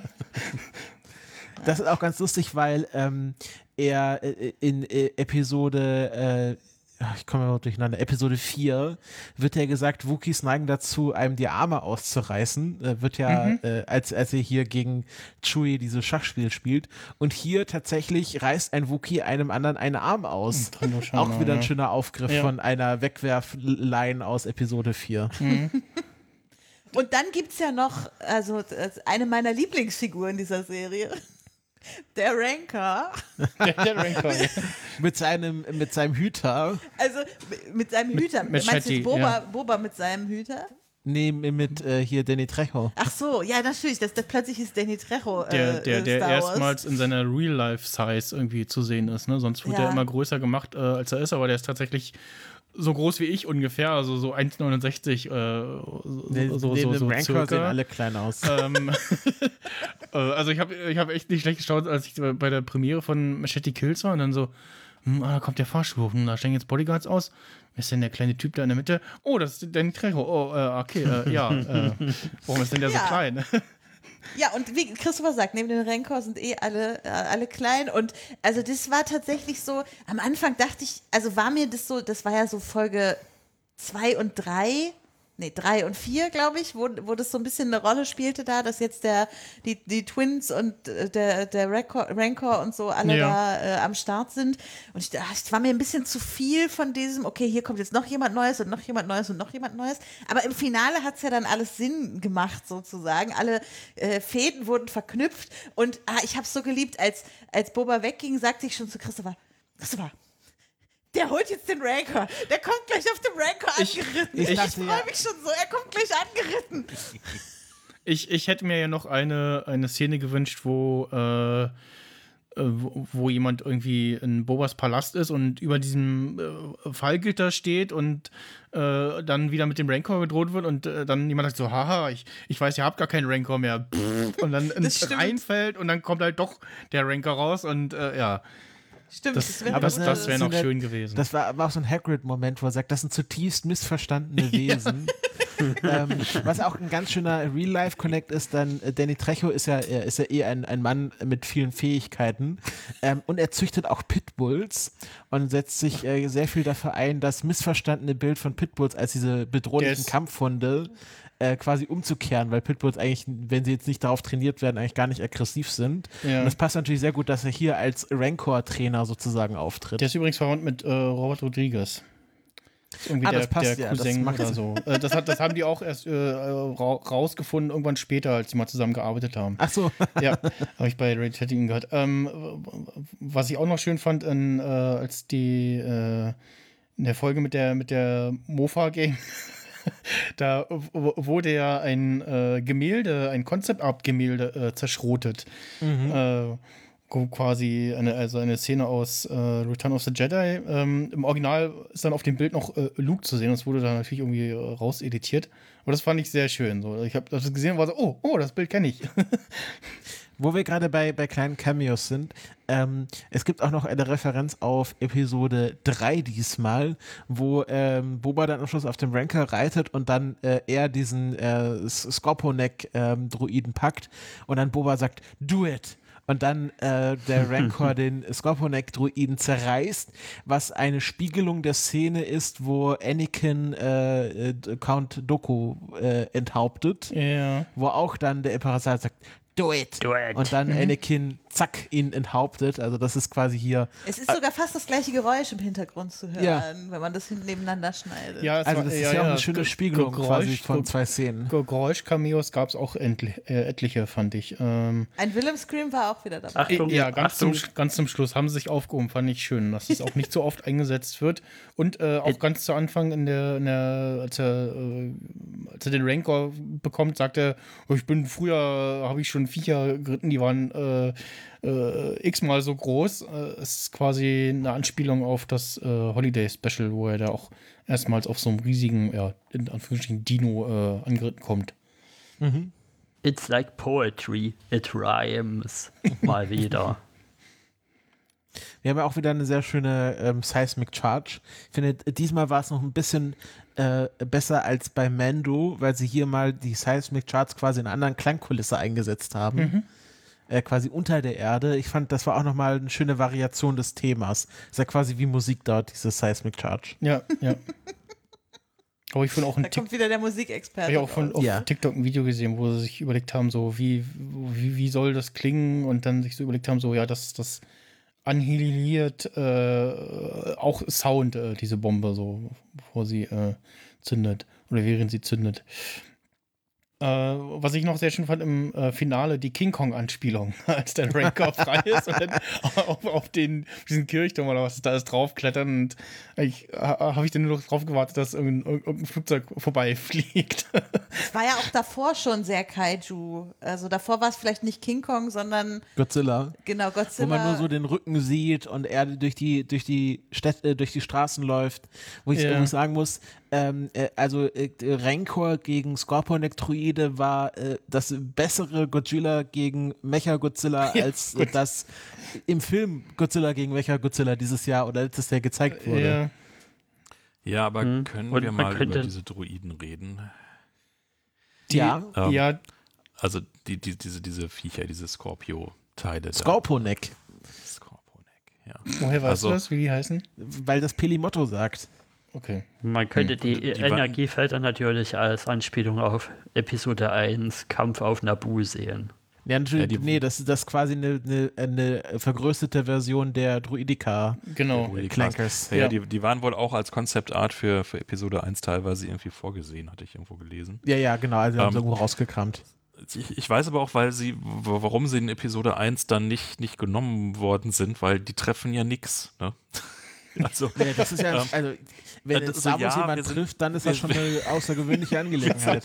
wir, wir, sind ja bei Star Wars, ja, aber es tut doch hart weh. Ja, also es gibt zig Einstellungen, wo jetzt also die beiden irgendwie einer fliehenden Meute von Moped auf zu Fuß fliehenden Moped-Kids hinterher starksen. Geschwindigkeit komme ich gleich im nächsten Halbsatz drauf. So, und wo schießen sie hin? Irgendwie oben an die Oberkante der Gebäude, die so zehn Meter hoch sind. Ja? Das heißt also, die haben eine, eine Unschärfe in ihrer, in ihrer Feinderfassung drin, so vom plus minus 20 Metern irgendwo nach in alle Richtungen. Ähm, das, das war mir zu viel. Ja, ja die, mir, ähm, mir waren die auch vom Design her ein bisschen zu unstar Warsig irgendwie. Also ja, fand, fand ich auch, dass, dass die irgendwie zwar, zwar schon irgendwie so eine Bedrohlichkeit und sowas irgendwie hatten, ja. aber irgendwie vom Style her nicht so richtig reinpassten. Und was ich dann völlig, was mich richtig rausgeworfen hat, so aus, aus, der, aus, der, aus dem ganzen Finale, ist zum einen, wie lange die brauchten, um sich mal auf der Stelle umzudrehen. Ja. ja. So, und jetzt, jetzt mal, jetzt mal wirklich hier für, für, für die Fans oder die behaupten, welche zu sein, kennst du denn eigentlich die Lego Star Wars ähm, äh, Episoden? Teilweise, ja. Da gibt's, nee. also das ist ja, das ist wirklich schön. Also das ist für alle ja. Star Wars-Fans auch noch so ein echter Geheimtipp, weil da also auch so Lore nochmal so völlig gegen den Strich gebürstet wird, so, weil es ist natürlich für Kinder und es ist Lego und es ist alles knuddelig, aber es werden halt irgendwie so, so Events aus den ersten sechs ähm, Episoden halt nachgespielt, aber halt immer mit so einem totalen Twist und Perspektivwechsel. Und es passiert auch nie genau das, was eigentlich im Original passiert, aber man, man ahnt, woran es gerade angelehnt ist. Und es funktioniert sogar auch von der ganzen Timeline her in Universe. Also es ist jetzt nicht so, dass es Quatsch ist, was da erzählt wird. Und da gibt es eine fantastische Szene, wo Darth Vader durch in einem AT-AT ähm, äh, halt irgendwie den, äh, den jungen Luke Skywalker verfolgt und zwar auf den Straßen von Tatooine, ähm, hier, wie heißt ihr Haus? Äh, Mos Eisley, genau. So. Jetzt kann man sich vielleicht schon vorstellen, so ein AT-AT, ja, mitten, der durch eine Stadt stampft, ist vielleicht schon nur so eine semi-gute Idee. So, und läuft dann also Lego Luke unter ihm durch auf die andere Seite und jetzt muss also Darth Vader mit dem AT-AT wenden. Das ist ein Wenden in 20 Zügen mit dem AT-AT, ja. Also Schritt nach vorne, Schritt halb nach rechts, Schritt nach hinten. Also wie ja. bei Austin Also, Powers im Grunde. Müsst, wir müsst ihr echt mal gucken, ob es das Teil irgendwie auf YouTube nur diese eine Szene geht. So wundervoll ist das einfach gemacht. Es funktioniert fantastisch innerhalb dieses Lego-Universes. So, und das haben wir jetzt halt in live gesehen, ja. So, das heißt also, wenn dann irgendwie Mando oder äh, Boba sich da irgendwie so auf die andere Seite gehen, dann brauchen die gefühlt mindestens eine halbe Minute, bis sie auf ihren Starksbein äh, sich einmal umgedreht haben, um dem Feind dann irgendwie von hinten was machen zu können. So, und das Ganze wird dann noch potenziert durch die lahmarschige Geschwindigkeit, die die haben. So, das heißt also, die Starksten dann da ja so ganz gemütlich durch die Gegend. Ich glaube, so schneller als 5 km/h sind die mit Sicherheit nicht. Ja, das ist also so durch durch die engen Gassen von Tatooine. entspannte, entspannte Gehgeschwindigkeit. Und dann gibt es wiederum diese Szene, wo dann also da die, die, die Ingenieurin mit, mit Grogu äh, da auf, auf ihrem sicherlich auch nicht super schnellen, aber doch bestimmt irgendwie 20, 30 wollte gerade sagen, km/h das war doch mal schnell. wegfährt, richtig schnell, so und dahinter irgendwie einen halben Kilometer starks dieses Teil hinterher und die sind voll in Panik, dass er die einholen könnte. Ja, nein, kann er nicht, weil er kann nicht schneller als 5 km/h laufen. Und, ja. und was ich bei der Szene auch dachte, hört Pelimotto das nicht? Die machen doch einen unheimlichen Lärm und ballern schon die ganze Zeit. Die muss doch schon Ja. ge- geahnt haben, was da los ist. also das fand ich auch das hat merkwürdig. alles überhaupt nicht funktioniert, egal Das- welche also ich muss da- ich Perspektive, muss wer da auf mal- wen geschossen hat. Das war da ein mal, großer äh, Mist. Wie Erik äh, vorher gesagt hat, eine Beskar-Lanze dafür brechen. Ähm, nämlich, dass. Zack Snyder hat es gesagt. Ah, Max hat das gesagt. ähm, ich bin, Credit, ich bin ja Credit gerne jemand, der gebührt. sich dann solche, solche Leerstellen mit eigener Fanfiction äh, füllt. Und ich kann mich, Der Jetzt bin ich gespannt. und äh, genau, mein Headcanon ist, also, äh, wo wir bei Kanonen sind. Ähm, Oh das Konzept war, also die, die, der, der, das ursprüngliche Konzept für diese Scorpion-Elektroiden war, das sollen ja so Art Artilleriegeschütze quasi auch in der finalen Schlacht, glaube ich, auf Naboo sein oder so. Ähm, und das bedeutet, wenn die als Artillerie eingesetzt werden, dann müssen die nicht besonders schnell und besonders wendig sein, sondern stellt man irgendwo hin und haut da drauf und wenn da eben halt wie bei auf die Schlacht auf Naboo hätte nicht viel Sinn gemacht. Stellt man da hin und dann lässt man die halt einfach ballern und bewegen müssen die sich nicht groß, wie halt Artillerie so ist. Und ähm, deswegen macht das auch Sinn, dass die hier besonders nicht besonders wendig sind. Und das ist ja auch, wie die dort von den Pikes eingesetzt werden, nicht der geplante Einsatzzweck. Also offensichtlich ähm, war, wurden die nicht in optimalen Bedingungen eingesetzt. Und ich kann mir durchaus vorstellen, dadurch, dass wir sie jetzt ja nie woanders gesehen haben, dass das wahrscheinlich ein Prototyp war, so wie ja, ähm, also sie, sie haben ja so ein bisschen so ein, so ein Upgrade gemacht, so die normalen Klenker-Druiden zu den Super Destroyer-Druiden. Ist das jetzt quasi die, das Upgrade der normalen Druidikas zu den äh, Super Destroyer-Druidikas sozusagen? Und dass das quasi ein Prototyp war, der nie wirklich Einsatz gefunden hat, weil dann auf einmal die, die ähm, Kriege, die Klonkriege vorbei waren Stimmt, ja. und die äh, deswegen auch nie fertig entwickelt wurden. Und vielleicht haben halt die Pikes irgendwo diesen Prototypen noch ausgegraben. Noch in der Garage stehen gehabt.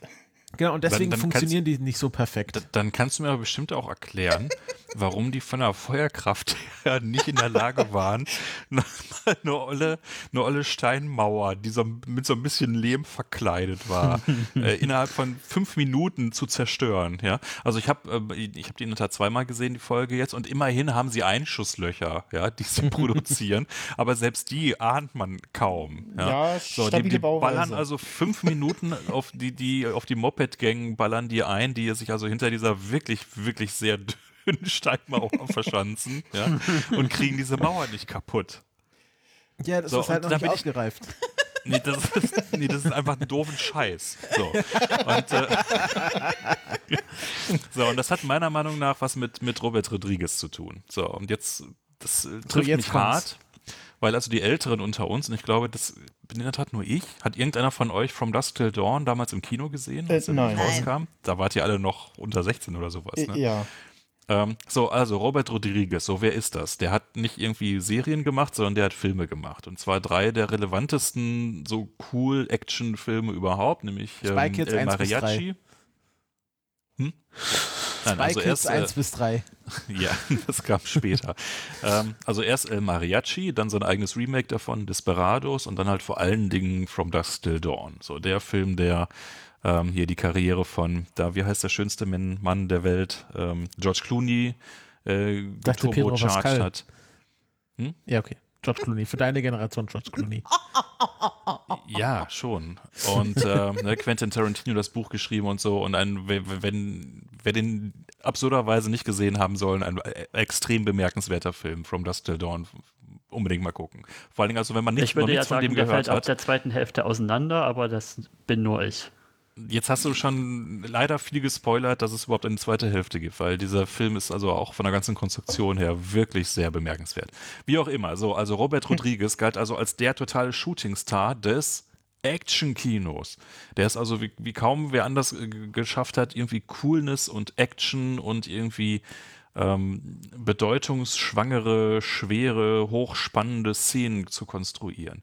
So, und wenn man sich jetzt anguckt, welche Folgen hat der jetzt bei Boba Fett gedreht, nämlich die erste, die dritte und jetzt das Finale. So, das heißt Okay. also die beiden Episoden, in denen die Moped Gang in 5 km/h durch die, Mos und, Espa und die cruist, Folge ja. im, Mando, ne? muss man ja auch noch erwähnen. Und eine Folge in Mando, genau, wo, wo sie Die dann Folge auch ähm, äh, die Folge, wo äh, Grogu da rummeditiert, da, genau. ja, und wo Bo gedreht. Boba die, die Stormtrooper zerlegt wie kein anderer bis dato. Ja, das, das war ganz okay. Die, die Folge ging, ging eher in Ordnung, fand ich. Aber ähm, der hat also offensichtlich völlig seinen Weg verloren, was Inszenierung von Action angeht. Weil also jetzt eben sowohl die, die Mos Espa-Folge vorher, die Nummer drei, als auch jetzt vor allen Dingen das Season Final, ist also in Bezug auf irgendwie so Timing, Schnitt, Plausibilität der Handlung dessen, was ich da sehe, ist es einfach ein totales Trainwreck.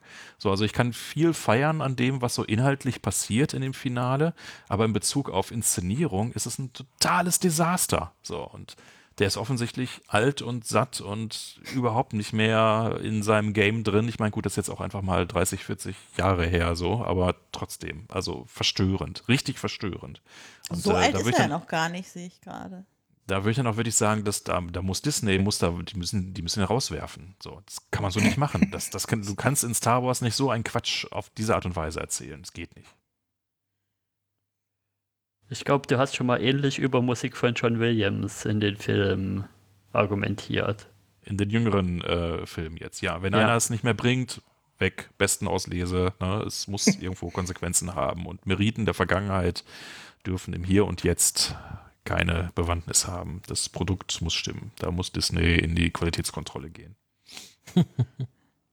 Also ich fand die Action super. Ich kann da jetzt leider aber auch jetzt, ich kenne mich mit äh, Robert Rodriguez Spät und Früh und Mittelwerk gar nicht so gut aus. Ich weiß nur, dass er eine lustige Spy Kids Referenz eingebaut hat, weil das Werkzeug, was Fennec benutzt, um das Gitter du zu durchschneiden, damit sie in Jabba's Palast äh, äh, eindringen können, äh, kommt auch so in einem Spy Kids Film vor, was ich Okay. ganz lustig fand, dass neben allen anderen Referenzen, die jetzt schon drin waren von irgendwelchen Sci-Fi-Klassikern, auch das, der große Sci-Fi-Klassiker Spy Kids jetzt in Star Wars verewigt wurde. Und, und äh, ähm, Dingens hier hat auch in Spy Kids mitgespielt hier, ähm, Machete, ne? Danny Trejo. Danny Der hat doch aber in mehreren ja. Filmen von ihm auch mitgespielt. Ja, ist er anscheinend auch sein Da, Cousin. da, daher kam das ja auch, ne? Also, Ja. das, ja, ja. Ja, aber äh, äh, ich, ich würde gern, äh, Ralf, noch einen anderen Kritikpunkt von dir anstoßen, dass du da deinen äh, Impulsvortrag zu hältst, weil ich glaube, da können, äh, äh, können wir mehr drüber diskutieren, weil du hast unter Kritik auch noch eingeordnet Grogos Entscheidung und der Weg der Jedi. Ja, Und das ist ja dein großes Thema, wie das ist mein großes fleißige Thema. Hörende dieser Konstellation von Menschen hier wissen sollten. Also Mein meint ihr, wir kommen jetzt Thema. endlich mal zu diesem großen Cameo-Auftritt, zu diesem ganz, ganz großen Cameo-Auftritt. Würdest Voll du genau, so Grogu einen als, gewissen achso, du Luke meinst, Skywalker. Also, Lass doch mal Ralf erzählen. Also, aber auf, auf der, sagen wir jetzt, an der praktischen Ebene finde ich es in der Tat bemerkenswert, dass sie sich das getraut haben. Also Luke jetzt quasi wirklich eine ganze Folge lang durchzuschleppen. Weil das wurde ja doch hart diskutiert, Ja. ob, man denn, ob man denn das jetzt äh, am- im Season 2 Finale von Mando, ob das denn jetzt eine gute Idee war und das CGI und dann ist da einer hingegangen auf YouTube Ja. und hat einen viel geileren Look gebaut Ja. und sowas. Ja, und den haben sie eingestellt und der hat jetzt Ja. den Look, der. Den haben dieser- sie eingestellt und hat jetzt einen richtig geilen Look hingesehen. Ja. Richtig Ja. gut, oder? Also Ja. muss ich auch sagen. Ich war richtig Ich- Ja. begeistert. Vom Thema Disney muss in die Qualitätskontrolle gehen. Da haben sie es richtig gemacht. Da haben sie es, äh, haben sie offensichtlich ihre Meriten gelernt. Also damit habe ich auch null Probleme, ja. Ja. Ich So, muss auch und, äh, sagen, das- dass das- der. Lass doch mal Ralf erzählen. Also das, das, das Fandom kocht halt, weil Luke ja eben jetzt dann Grogu diese Entscheidung macht, so hier, ne, deine Affection oder Way of the Jedi. Ne? Also das Kettenhemd oder äh, der, äh, äh, das Lichtschwert in der Tat auch noch von Yoda ist natürlich ein nettes Detail, dass, dass er das offensichtlich mitgenommen hat aus der Hütte, so wusste man bisher auch nicht. Ähm, und äh, viele im Fandom regen sich da halt tierisch drüber auf. So, Luke war doch immer der Rebell und der hat es doch irgendwie besser gewusst und besser gemacht. Und wieso macht er jetzt die alten Fehler? Und da muss man sagen, am Ende des Tages jetzt sowas wie Mando oder wie Boba Fett, die sind halt, die müssen halt in Universe funktionieren und in Universe hat halt, wir müssen irgendwie zu einem Luke Skywalker aus Episode 8 hinkommen. Und äh, der dann ja eben sagt, ne, it's, it's time for the Jedi to end, weil sie haben irgendwie es verbockt. So, und Luke hat es nun mal eben auch verbockt. So, wir sehen eben, dass er Kylo Ren eben nicht verhindern konnte, dass er zur dunklen Seite geht. Und egal wie clever Snoke, Querstrich, hinterher Palpatine dann eben gewesen ist, Luke hat's verkackt. Ja, und wir sehen hier die zentrale Stelle, wo er eigentlich schon nicht, es nicht, also anfängt, anfängt halt richtig zu verkacken. So. Und das finde ich von daher in Universe super konsequent und ganz hervorragend, dass wir das in genau dieser Art und Weise sehen. Wir sehen eben, dass Luke eben nicht der Mega-Freigeist, der sich frei macht von allem und der äh, totale Übergott ist, sondern er ist eben fehlerhaft und er wiederholt dann doch die Fehler seiner Ahnen. Ja? Und was, etwas, was mir persönlich sehr weh tut, wo aber, glaube ich, ein Funken Wahrheit drin ist, ist, dass es jetzt auch durchaus schon Fan-Theorien gibt, dass es gar nicht Luke ist, der es hier wirklich vertackt, sondern Ahsoka. Weil die ist ja mit dabei, ja, und die beiden stehen offensichtlich in einem Austausch. Und wir erinnern uns, Ahsoka schon in Season 2 von Mandalorian lehnt es ab, Grogu zu trainieren. Nicht, weil sie da keinen Bock drauf hat oder weil sie das nicht könnte, sondern weil sie sagte, der hat schon zu viel Affection to dir. So, das heißt also, diesen, diesen Floh in Lukes Ohr, so, wir müssen jetzt hier eine Entscheidung herbeiführen und jegliche Art von irgendwie äh, äh, Liebe und Teilnahme zu, zu anderen Menschen ist hinderlich für den Weg der Jedi. Es, es besteht eine nicht geringe Wahrscheinlichkeit, dass er diesen Floh genau von Ahsoka eingeliefert bekommen hat, die ja selber immer als Rebellin äh, Ja. gezeichnet wurde und den Jedi-Orden verlassen hat, aber offensichtlich, zumindest hier in Universe, ähm, ist das wieder das einzige Thema, über das sie redet. Ja, Ja. als, Eine also hier- Verständnisfrage für jemanden, der Rebels nicht gesehen hat, aber es ist so, dass Ahsoka in Rebels lernt, wer Darth Vader ist, oder? Ja. Ja. Ja. Lernt sie. Ja. Und da müsste sie eigentlich ihre Schlüsse draus ziehen, da nicht so zu handeln. Richtig. Ja, Aber das Tut macht sie sie, nicht. aber da ist sie jetzt offensichtlich Scheinbar- noch nicht. Scheinbar ist sie da an dieser Stelle noch nicht so. Und das tut mir natürlich persönlich als der weltgrößte Ahsoka-Fan, der ich ganz sicherlich bin, tut, tut mir das natürlich in der Seele weh. Ja? Aber in Universe macht es Sinn, weil man muss eben zum Fall von Kylo Ren hinkommen und man muss zum völlig desillusionierten Luke irgendwie hinkommen. Und das klappt halt nicht, wenn ich da jetzt das Dream Team von Ahsoka und Luke aufbaue, die völlig unfehlbar sind und die Vergangenheit, die Erfahrung der Vergangenheit kombiniere mit der Ungestümheit und dem Potenzial der Jugend und sowas. So, dann komme ich halt irgendwie nicht sinnvoll zu Episode 8 rüber. So, Mhm. Aber und- sie ist ja schon in Rebels, ähm, ist sie ja schon mit den weißen Lichtschwertern unterwegs und äh, auch als quasi, ich äh, nenne nicht, mich nicht mehr Jedi, sondern ja, Ja, so sie nennt halt sich doch äh, schon äh, entsagt sie quasi aber sie erzählt, sie erzählt ja den ganzen Jedi-Kram. Äh, Ja, ja, also ja, jetzt genau. hier Also das ist äh, irgendwie so perpetuiert sie ja genau den Salmon und ist Ja. stockkonservativ. Aber Das das, ist ein bisschen Pro- das Problem ist halt, ich- also ich sehe Ahsoka, die lehnt Aber ja sie verlässt- den sie verlässt doch den Jedi-Orden. Hallo, hallo. Ja. So. Die, sie lehnt ja den Jedi-Orden nicht wegen der grundlegenden Philosophie ab, sondern sie verlässt ja den Jedi-Orden, weil sie sich äh, quasi in ihrem Vertrauen verraten gefühlt hat, weil sie sie halt vor Gericht gestellt haben und äh, ihr nicht geglaubt haben. Und ich glaube, das ist auch das Problem bei Luke. Luke bricht ja die, das Training bei Yoda nicht ab, weil er sagt, ähm, Yoda? Äh, ja, Luke und Also sein eigenes. Genau. Ja, Entschuldigung. ähm, äh, bricht das ja nicht ab, weil er sagt, ich finde deine Philosophie scheiße, sondern ich muss dir meine Freunde retten. Und äh, er dann wahrscheinlich unter dieser Handlung jetzt ähm, oder dieser Vorstellung arbeitet. Ähm, er hat damals sein Training nicht vollendet, nicht weil er die Philosophie abgelehnt hat. Und deswegen ist es jetzt hier nur natürlich, dass er die, diese offensichtlich fehlerhafte Philosophie weiterverbreitet, weil er sie ja von Yoda so gelernt hat ähm, und auch irgendwie gut findet, aber in dem Moment hat es halt gerade nicht gepasst und er da irgendwie auch seine Schlüsse nicht draus gezogen hat. Und auch äh, Ahsoka ähm, die schon erkannt hat, dass der Jedi-Orden ein bisschen komisch ist, aber ich glaube noch nicht so ganz verstanden hat, warum er so fundamental komisch ist. Sie hat halt dieses persönliche Erlebnis und lehnt deswegen persönlich Jedis ab, aber sie hatte offensichtlich keine grundlegend negative Einstellung zum Jedi-Orden, sondern sagt halt, das ist- war für mich nicht das Richtige, aber wenn Grogu Jedi werden will, dann muss er da zu Luke gehen, dann kann ich hier nicht trainieren. Und ich könnte mir auch durchaus vorstellen, beziehungsweise das hoffe ich, dass quasi diese Erkenntnis, dass äh, die jede Philosophie grundlegend ihre Probleme hat, dass das dann jetzt der, der zentrale Plotpoint der Ahsoka-Serie Da, wird. das wollte ich auch gerade sagen, ja. Das wäre sehr schön. ja.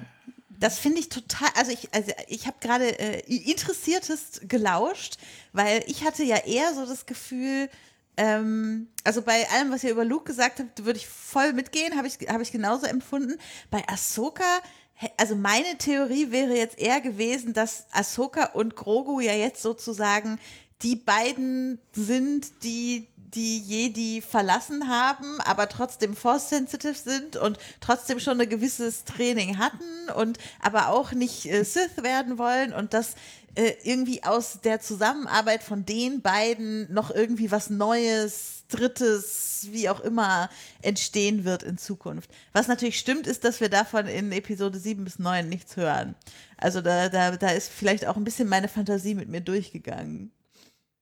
Problematisierung Und, des Jedi-Way, da habe ich auch letztens in einem dieser Video-Essays ke- kennengelernt, dass es da noch eine interessante Cutscene, äh, na, nee, nicht Cutscene, sondern Deleted Scene aus, glaube ich, Episode 2 gibt, wo sich ähm, Obi-Wan mit der Bibliothekarin drüber unterhält, warum denn Count Doku den Jedi-Orden verlassen hat. Und die Bibliothekarin macht da ein paar ganz interessante Punkte auf, finde ich. Jocasta heißt die übrigens. Ja, das ist, ähm, genau, die, die, diese Deleted Scene kenne ich auch. Also, dass Count Doku auch, äh, glaube ich, grundlegend se- seine Probleme mit dem Jedi-Orden hatte, aber er dann sein Highlight im anderen Extrem in den Sith ähm, gefunden hat. Ähm, aber ich, ich denke, da, da, äh, was, was jetzt hier wir mit Luke und Ahsoka und so sehen, ich kann mir durchaus vorstellen, dass das auf das hindeutet. Also, dass bei Ahsoka, die ja als die zentrale Jedi-Kritikerin quasi äh, auftreten kann mit ihrer Geschichte, dass das das Thema wird. Ich hoffe aber auch noch so ein bisschen, dass sie ähm, wieder Rebels aufgreifen, weil, wie- Ja. wenn wir uns erinnern, Sie, sie fragte ja nach, ähm, na, wie heißt der äh, Dingens hier? Äh, Thrawn. genau, wo ist Thrawn? Fragt er ja. Genau, weil sie, sie, sie, genau, Thrawn und sie sucht ja auch immer noch nach Ezra Bridger. Ja. Und wir wissen ja, dass äh, Mary Elizabeth Winstead gecastet wurde, sehr wahrscheinlich als Hera für die Serie. Also da wird es schon einige, äh, einige Anspielungen auf als Rebels Hera, geben in der Serie. Als Hera, weiß ich nicht. Die müsste ja dann jetzt. Kann ich mir nicht vorstellen, weil Hera müsste jetzt auch schon so in einem relativ erwachsenen, älteren Ja. älter, äh, Alter sein. Da kann ich mir Mar- Mary Elizabeth Winstead nicht vorstellen. Die ist zu jung für die Rolle. Ähm, es wird auch vermutet, dass sie vielleicht als Body Double für Leia herhalten. Ah, das Ähm, könnte natürlich ja. auch sein. Die Kann- sieht ihr ganz schön ähnlich. Dafür ist sie fast schon so bekannt, dass man sie nur als Mm. Body Double einsetzt. Na gut, CGI Aber drüber. wer weiß, wie schnell Twi'leks überhaupt altern. Vielleicht altern die ja nicht so schnell wie die Humanoiden in diesem, in diesem Universum. Den, den Eindruck hatte ich in der Tat, weil Ahsoka ist doch auch schon wie alt jetzt? Muss mal überlegen. Ja, gut, die ist, ist ja, die war 14 als äh, bei, äh, am Anfang von Clone Wars. Also müsste die Ja. jetzt so 50 sein oder so. Also Ja. Die ist so alt wie Grogu, glaube ich. Mysteriös, mysteriös. Aber wirklich. Mm, Ja. Das fand ich übrigens auch eine interessante Szene, diese quasi Star Wars Mind Meld. Ja. So hat sich zumindest für mich angefühlt, Ja. wo man dann nochmal die, die Order 66 aus, Mhm. aus Baby Yodas äh, Grogus Augen sieht. Hm. Übrigens, lustiger Funfact zu dieser Szene, das ist das erste Mal in Star Wars überhaupt, dass tatsächlich Klonkrieger-Rüstungen als richtige Requisite zum Einsatz kamen. Was waren das vorher? CGI-Dinger, Ja. was die anhatten? Es, für, für, die, äh, für die Prequels wurde kein einziges Klonkrieger-Rüstungsteil Okay. tatsächlich je gebaut. Das, und äh, äh, Man vermutet, dass es, äh, dass es ähm, quasi jetzt zurückgegriffen wurde auf die Kostüme, die Cosplayer im Laufe Äh, der ja, Jahre es gibt ja diese- perfektioniert ja, haben. Diese Cosplayer-Gruppe der Ja. 501st Legion, die ich vermute, ähm, äh, äh, Die wurden also kein Disney-Requisiteur kann so gute Rüstung bauen wie die über wahrscheinlich 1000 vor allem, Stunden die, sind, die Arbeit. sind halt schon da, ne? Also die haben Genau. die schon. Genau, sind schon da und wahrscheinlich extrem gut und extrem detailliert einfach. Ich kann durchaus vorstellen, dass man die angerufen hat, hey, wollt ihr in Star Wars mal kurz eine Szene spielen? Dass da jeder Ja gesagt da hat. sind wir schon. Ja, ja. Wobei dann ja auch ein bisschen die Frage war bei diesem Flashback, so was passiert denn da mit Grogu eigentlich? Ja, Ja. Also der hätte ja eigentlich auch getötet werden müssen. Er war schutzlos, die anderen Jedi waren am Boden. Also Ja, man weiß wie auch nicht, ging was, die Szene was, eigentlich weiter? wa- wa- was jetzt die, die, die genaue Order für die Klone war, was Jünglinge betrifft.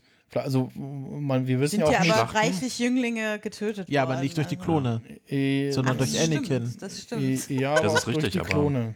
Wie wir in Bad Batch gesehen haben. Ja, okay, Ähm, okay. Mhm. Aber da ist halt auch die Frage so, wussten die Klone, die da angreifen, wer dieser kleine grüne Z Zwerg da ist? Also, ja, unklar. Also ähm, da habe ich auch Theorien gehört, dass das noch irgendwie groß aufgelöst wird, dass irgendein bekannter Charakter Grogu da gerettet hat und Mhm. dass wir quasi nochmal eine längere Version dieses Flashbacks sehen werden. In Mando Staffel 3. Ich kann mich aber nicht mehr erinnern, wer das jetzt war. Ob das jetzt Obi-Wan war oder noch jemand anderes. Ähm, das wird sich wahrscheinlich noch herausstellen. Also wenn sie jetzt Obi-Wan da auch noch mit reinholen. Ja gut, die ne? Serie kommt ja auch noch. Ja, aber die. Ja, spielt eben, doch- genau.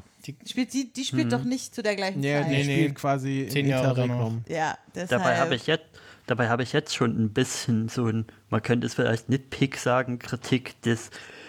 Das ist aber schon ein kleines Universum, was wieder kleiner wird gerade, habe ich das Gefühl. Also weil, weil es eben jetzt wieder alles auf Luke und die Sky- Skywalkers sich verbindet. Naja, Alles auf Tatooine. Ja, die, Ja. das, das, das Obi-Wan-Ding sollte ja eigentlich der ursprünglich der dritte Spin-off-Film äh, werden, ne? Wo, wurde ja inzwischen auch bestätigt, dass der in Arbeit war. Äh, und ja, daraus jetzt eine Serie wurde, was, glaube ich. Weil Ewan keine- so sehr wollte. Ja, Ewan und, did it for so. us. Ja. Und ich habe auch irgendwie so das Gefühl, diese ganzen, ich nenne es jetzt mal Force Wielding Enabled Person, weil, weil ich jeden zu großen Umbrella-Term finde für die Sache, die ich ausdrücken will. Ich finde, die, die braucht es in so einer Serie nicht. Die eigentlich so Banden auf Tatooine und Ex-Krieger, Ex-Soldaten, die sich damit hier Schuss- oder Stechwaffen durchsetzen oder und versuchen hier irgendwie so ein, so ein Geflecht aus Mafia-Banden, in der sich Boba Fett so ein bisschen versucht durchzusetzen, zu erzählen und dann tauchen da auf einmal machtenabelde Personen auf. Ich finde, das finde, braucht es in so einer haben- Serie nicht. Ja, aber die haben da Grogo schon sehr gut eingesetzt. Der hat, sie, der hat sich ja jetzt nicht großartig eingemischt, sondern das war ja im Grunde eine Spiegelung der, der Ich meine Luke und. Ahsoka. Achso, ja, die, aber die waren ja, Ja. auf Tatooine noch gar nicht unterwegs. Ja, aber sie, immer, sie sind in der Serie au- aufgetaucht. Ja gut, aber äh, äh, tausend Lichtjahre entfernt. ja. Hast du es nachgemessen? 1000? ja, ja, bin ich mit mir nach Mars hingegangen. An Ich hatte mit einem Max Snyder schon so ein bisschen im Chat nach, nach den Episoden diskutiert und ich bin halt eher der Meinung, ja, man hätte diese ganze Mando-Geschichte eigentlich auch so ein bisschen nur andeuten können. Also die Episode 5 und 6 hätten auch einfach Andeutungen sein können. Man, Ja, man hätte kann- ihn man nicht verlassen mit der Das Kamera. kann man so sehen, aber ich nehme jedes Geschenk des Mandos an, in welcher Form es auch immer präsentiert. Ich jedes von Grogu. Ja, also ich, ich werde mich nie darüber beschweren, dass ich irgendwo Grogu sehen darf. Ja, ich, Weil das ich wollte wären- noch. Das äh, wären top erste und zweite Folge für Mando dritte Staffel gewesen. Jetzt hat man in der dritten Staffel mehr Zeit für anderes. Ja, wer weiß, was sie stattdessen uns zeigen. Ich wollte noch äh, lobend erwähnen, äh, den Sohn von Hans-Georg Panchak, dem, Synchro dem deutschen Synchronsprecher von Luke, äh, die man hier weiterhin setzt, äh, der in der coolsten Szene beim Mando wohl für seinen Vater eingesprungen ist, der das eigentlich synchronisieren sollte und dann wegen Corona oder sowas nicht konnte und äh, die man jetzt dafür beibehalten hat und der das meiner Meinung nach äh, sehr gut macht. Also das äh, passt. Aber im englischen Original haben sie irgendwie versucht, die Stimme synthetisch Ja, wiederherzustellen, oder? Ist synthetisiert. das finde ich auch faszinierend, dass Mhm. sie das da. das, Also ich fand jetzt auch nicht, dass es tatsächlich Klingt- so sehr nach Luke klang. Also ich fand, er sah viel mehr nach Luke aus, als Dafür er nach war, Luke nicht, klang. dafür war nicht weinerlich genug. Ja, aber Aber äh, schon sie faszinierend, ihn- was alles geht Ja. mittlerweile. Offensichtlich haben sie noch keinen Impersonator gefunden, der ihnen Ja. irgendwie gefällt. Ich meine, was Aber haben man wir alle über Rogue One gelästert und die Über CGI Grand Moff Tarkin. und Ja. ja und Ja. Lea auch so ein bisschen, aber vor allem Grand ich- Moff Tarkin und das ist schon jetzt wirklich eine andere. Aber man muss das wirklich sagen, man kann das, diese, diese Geschichte des Deepfakes kann man sehr gut nachvollziehen. Also Grand Moff Tarkin, der hat noch so ein bisschen an den Nähten, da konnte man noch sehen, die Nähte, wo er zusammengenäht Frisch wurde. aus dem OP-Raum. Ja, genau. Und dann gab es ja, wo es ja dann tatsächlich das erste Mal wahrscheinlich wirklich gut hingekriegt haben, war ja ähm, ganz anderes Franchise jetzt auch hier, Captain Marvel, mit einem verjüngten Samuel L. Jackson. ja, wobei der ja auch gefühlt nicht altert irgendwie. Und also, ne? Ja, genau. Das war, das war ein sehr gut, äh, also Da, Samuel L. dafür, Jackson ist ein dafür, sehr sah gut Col Übungsvehikel. dafür sah Colson umso wilder aus, fand ich. Also Genau, bei ihm hat es irgendwie gar nicht funktioniert. Und ähm, da haben sie wahrscheinlich auch nicht so viel Geld reingesteckt in den Ja, Typen. hatten auch Ähm, die Vorlage nicht Jetzt habe ich so das Gefühl, mittlerweile haben sie es geknackt und jetzt können sie eigentlich alles machen. Also ich kann mir durchaus vorstellen, ähm, äh, aber äh, genau, ich hatte meine Vermutung, bis ich erfahren habe, dass die ähm, Rangers of the New Republic Serie abgesetzt wurde, dass wir dort eine Deepfake Lea sehen werden, weil die ja mit der New Republic äh, anscheinend zu tun haben wird in der Zeit. Ähm, da, aber ich kann mir durchaus vorstellen, jetzt wo sie gemerkt haben, okay, wir haben das richtig geknackt, das sieht jetzt gar nicht so scheiße aus. Und wir können ja auch mit richtige Szenen machen, wo die Leute sich bewegen und springen und reden und tanzen. Ähm, dass jetzt Disney einfach anfängt, äh, sagt, okay, wir müssen gar nicht mehr irgendwie Leute recasten. Wir können einfach äh, äh, einen ähnlichen Schauspieler nehmen und einfach Gesichter drauf morphen. Und ich glaube, Disney wird da jetzt mit richtig frei drehen. Und in 100 Jahren werden immer noch Star Wars Filme mit Luke und Leia gedreht. Ja, genau, deswegen werden die Oh auch nie loswerden.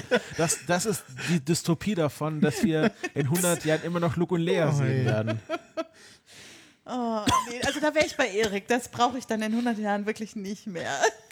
Und die Aber- Skywalker-Saga ist ja schon abgeschlossen. Aber Also gab es nicht, ja, gab's nicht zum Tod von, von äh, Carrie Fisher irgendwie die Aussage, äh, dass es neben der hohen Versicherungssumme für ihren Tod auch irgendwo eine Klausel gibt, äh, CGI-Layer ist nicht? Äh, oder war das nur für die Filme?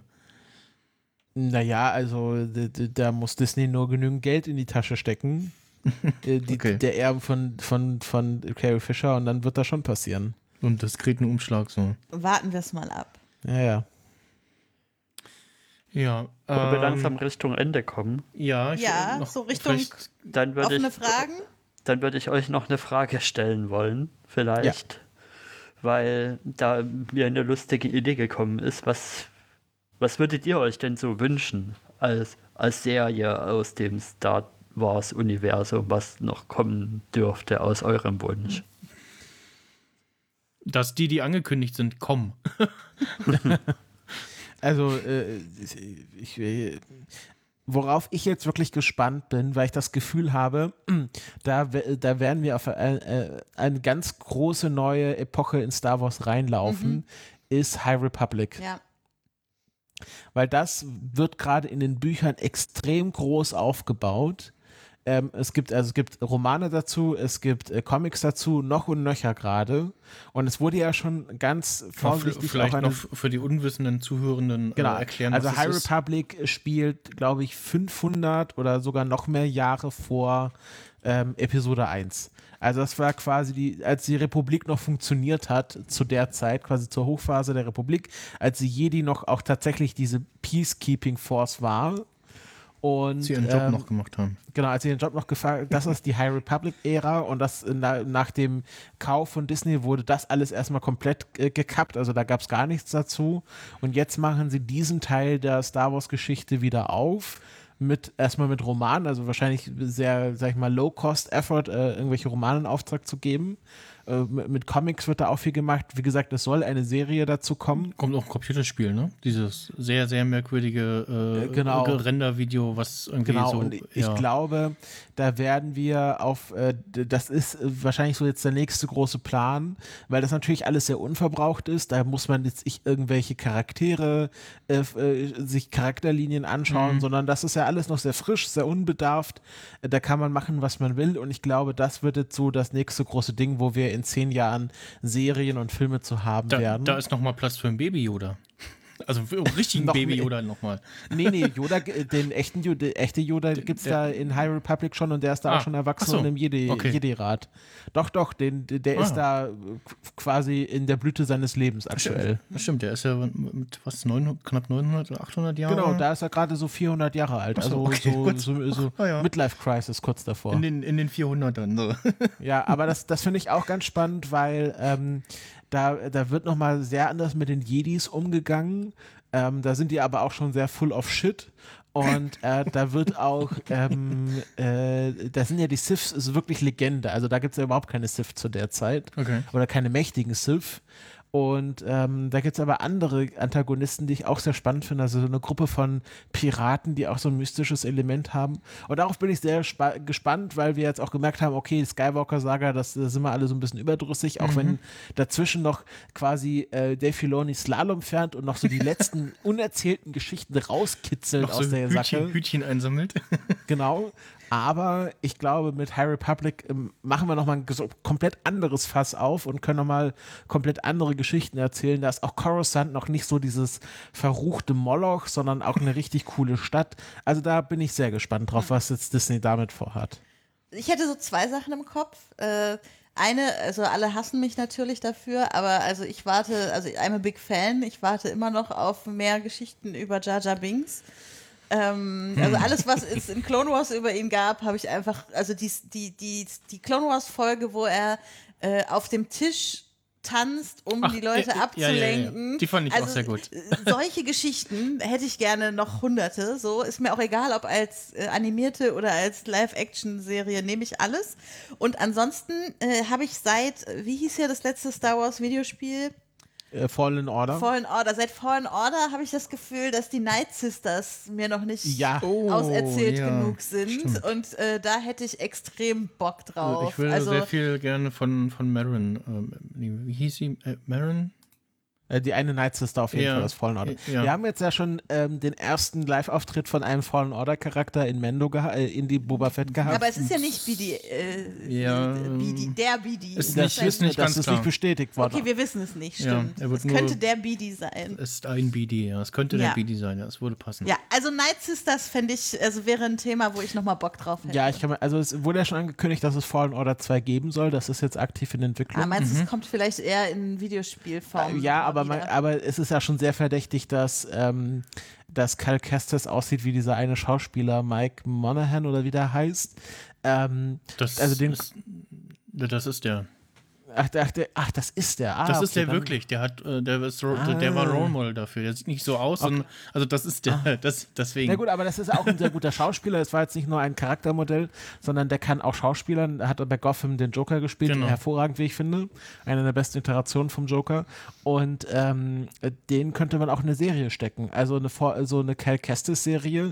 Cal Kestis ist auch jemand, der sehr stark mit dem Jedi-Orden aber Cal struggelt. Kestis finde ich ja richtig langweilig, ehrlich gesagt. Ist der langweiligste Charakter in Fallen Order. Ja, weil Den muss man halt leider spielen selber in dem ja, Spiel. ja, okay, aber, aber, das ist mehr so ein Point-of-View-Charakter. Aber wie gesagt, Night Sisters, Ja. da kann man Cameron- noch viel mehr rausholen. Cameron Monaghan. Das Ja. Ist, ja. Äh, äh, Max Snyder, was willst du für Serien noch sehen? Ähm, also ich Ah nee, du hast ja schon geantwortet. Äh. Ja, also äh, äh, genau, also all- alle, die das, das was angekündigt kommt. Ähm, ansonsten, ähm, wir hatten es ja vorhin mit den Star Wars wieder mit den Star Wars Charakteren, die ab, in Abgründe fallen und nicht gestorben sind, beziehungsweise äh, wiederkamen. Äh, da fehlt eigentlich auf der Liste noch Mace Windu. Irgendwie äh, so The Revenge of äh, Mace Windu. Ähm, als, als Miniserie oder Film hätte ich da gerne was, ein, ein äh, äh, halbtoten äh, Samuel Jackson mit einem lila Lichtschwert nochmal äh, sehr gerne. Ähm, und ansonsten, äh, ja, freue ich mich auf Timura Morrison äh, in, in, entweder als Boba Fett oder äh, einen gealterten äh, Klon.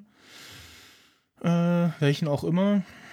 Und ähm, ja, Und Ralf? Ralf? Also ich sage ja immer, lasst die Vergangenheit ruhen und schaut doch irgendwie in die Zukunft. Also äh, ich würde mich eigentlich freuen zu sehen, wie es nach Episode 9 weitergeht. Ganz ernsthaft. So, also was macht Ray so eigentlich und was ist in anderen äh, Bereichen irgendwie los? Ähm, ich vermute, also einfach Löcher, die noch zu, zu füllen sind, werden vermutlich mit Ahsoka jetzt gekittet. Ja? Also da sind jetzt einfach noch etliche Fragen offen. Das kann ich mir gar nicht anders vorstellen, als dass jetzt so was passiert mit Thrawn und so, dass das muss da beantwortet werden. Ansonsten kriegen sie das, glaube ich, nicht mehr vernünftig hin. Von daher ist dann also das das nächste, was mich eigentlich interessiert, wie geht's mit Ray weiter? So, und das würde ich mir in der Tat auch gerne angucken. Ja, so was, was und wie versucht sie einfach mal anders zu machen. Voll. Wäre ich auch zu 100 Prozent Würde ich mir auch Und wünschen. Finn, ja, also Finn ist ja, Ja. bekanntermaßen Jedi. Ähm, oder also noch nicht Jedi, aber Force ma- maximal sensitive. Force sensitive. Ich habe jetzt also neulich Ja. nochmal wieder im Schnelldurchgang Episode 9 geguckt und es ist so in your face, ja, an so vielen Stellen. Ähm, so, Könnte und man das- tatsächlich auch gut mit Mando verbinden, weil Grogu wäre ja dann wahrscheinlich dort so Art Teenager-mäßig unterwegs. Nach richtig. Episode 9. Ja, Ja. Richtig, Ja. über den könnte man dann stolpern. Und ich finde ganz im Ernst auch so, jetzt bei dem, was sie an, an Mando und äh, jetzt auch, auch wieder Boba Fett so am Production Value auffahren können, mit, mit ihrer LED, mit ihrem LED-Studio, was sie da haben. Wäre das jetzt auch nichts, wo, wo sie sich jetzt einen Zacken aus der Krone brechen würden, wenn sie da jetzt einfach nach Episode 9 mit denen, mit, mit, mit Finn und Ray auch einfach weitermachen? Ja. Ja, ich glaube aber, dass einerseits, glaube ich, die Schauspieler, also vor allem, äh, ich weiß nicht, äh, äh, für Boy John Boyega, ich glaube, der hat mit Star Wars abgeschlossen. Der hat so eine schlechte Erfahrung damit gemacht, dass ich glaube, er nur sehr schwer davon überzeugen ist, das nochmal anzufassen.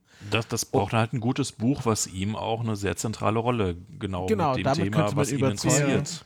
Und ich, aber andererseits glaube ich auch, dass Disney insgesamt und alle Autoren und Regisseure und so, glaube ich, nicht sich darum reißen werden, die Finn und Ray Geschichte weiter zu erzählen, weil alle ja mitbekommen haben, was passiert, wenn man das irgendwie versucht, kreativ aufzufassen und anzufassen. Ja, da muss man nur Ryan Johnson fragen, wie ihm es damit gegangen ist. Und ich, deswegen ist es, glaube ich, sozusagen radioaktiv und man muss da erstmal das ein bisschen. Vorsicht, also radioactive ist, man. Ja, ist eine heiße Ware und äh, da muss man wahrscheinlich erstmal ein bisschen äh, Sand drüber schleifen lassen, bevor man das wieder aus der Versenkung holt.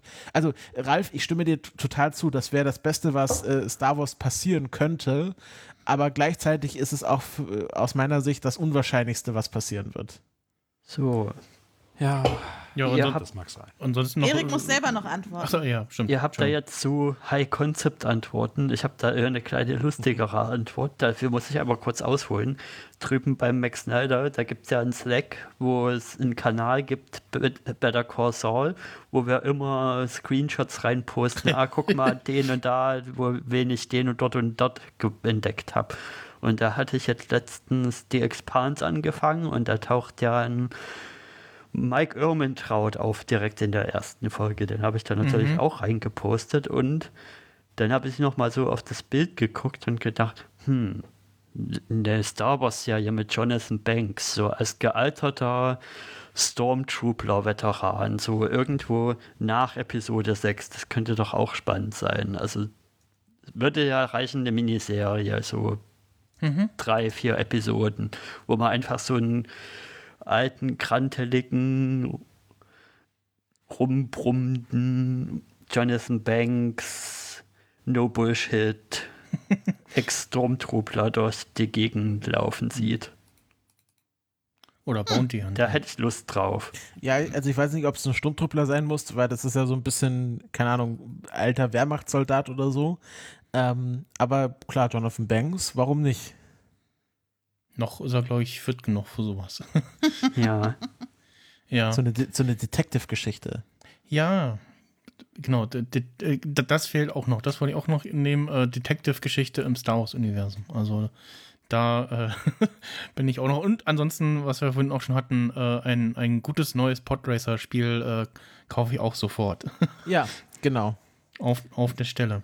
Titel No, This is Pod Racing. So sollte das Spiel Genau. heißen. Ähm, ansonsten, äh, was ich auch noch aufgeschrieben habe, was wir Neues gelernt haben in dieser Serie. Äh, Beskar schlägt Beskar, äh, Rancor mögen kein Feuer. Äh, das äh, ja, Leben der Sandleute sozusagen. Äh, dann noch eine kurze Szene haben wir gesehen von Mandalore, die von einer äh, bisher nie gesehenen Armada von TIE-Bombern äh, platt gemacht wurde. Und was bisher nicht so wirklich äh, thematisiert wurde in den Serien, dass das Dunkelschwert, zumindest für ungeübte Lichtschwertanwender, schwer zu führen ist. Muss ich eingrätschen, das wurde schon mal in einer Folge Rebels, wo Hatte ich Sabine nicht mehr mit auf dem dem, Schirm. Aber mit also, dem Dunkelschwert arbeitet, auch schon mal erzählt. War, ist, nee, ist mir nicht, ist mir nicht zu ist nicht, mir nicht präsent genug. Musst du noch mal reingucken. nee, ja, nee, zählt nicht. Hatte ich nicht auf dem Schirm. Also das war so. Nur weil, weil du es nicht weißt, erinnerst. Also bitte. Das eine Frechheit. you, you merely adopted the Star Wars. I was born in the Star Wars. Und ansonsten würde ich natürlich, glaube ich, auch endlich gerne mal diese Darth Plagueis irgendwie Ach, on-screen umgesetzt Hm. sehen wollen. Darth Plagueis. Also, das hätte ich gerne als Oper. Ja, so als, so als Tropfenoper. The Tragedy of Darth Plagueis Also jetzt ist es Device. wirklich ein bisschen zu spät gerade, glaube ich. Oder Star Wars The Musical, The Tragedy of Darth Plagueis als Musical. Das hat doch Disney jetzt gesehen, dass das Miranda. funktioniert. Ja, we don't, we don't talk about Darth Plagueis, würde ich sagen. Wir fasern aus. Ja, ich glaube, ja. wir müssen langsam die Ins Bett, Schleife um äh, das neue MCU im, aus dem Hause Disney schnüren. Wa- Was, vielleicht noch kurz, was wünschen wir uns denn von der nächsten Serie, von der Obi-Wan-Serie?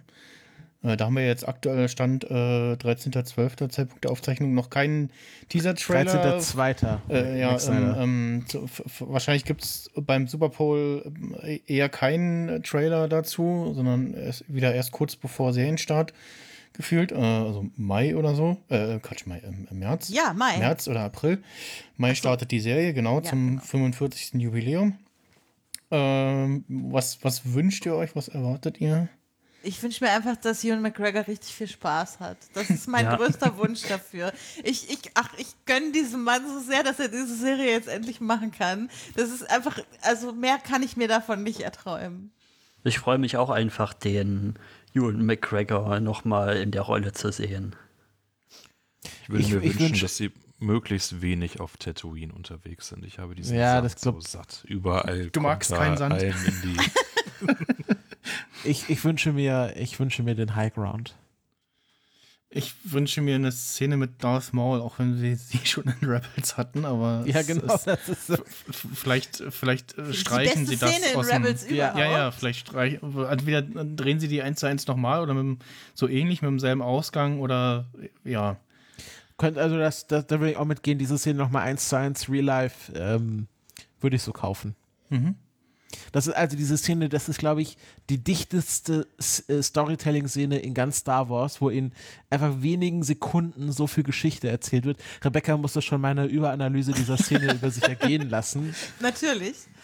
Ähm, aber äh, also diese eine Szene, wenn ihr die nicht präsent habt, da steckt so viel drin, dass es, das ist einfach Wahnsinn. Also gerne nochmal in Obi-Wan haben. Ähm, aber wie gesagt, hauptsächlich wünsche ich mir den High Ground. Ja. Dann, Gehen wir jetzt mit unserem vollen Warenkorb an die Kasse? Vom Herrn Disney ja.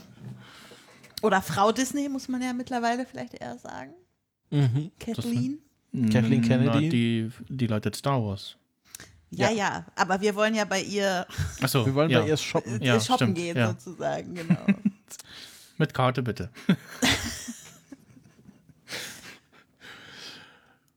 äh, ja. Machst du Ja. noch eine Abmoderation? Ja, ja, also, nee, auf?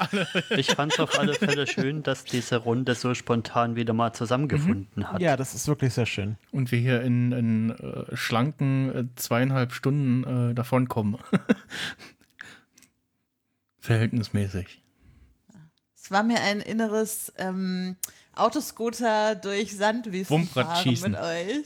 Es war mir ein inneres Banterreiten. Like a Panther.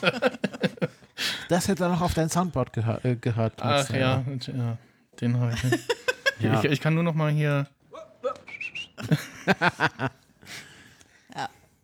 Es war mir ein innerer Spa-Urlaub im Bagdad-Tank. Der Bagdad-Tank der Sehnsucht. Oh Gott. Seien Sie auch beim nächsten Mal wieder dabei. Okay, Leute. Dann Ja, Also dann- danke, Ralf. packen wir es zusammen.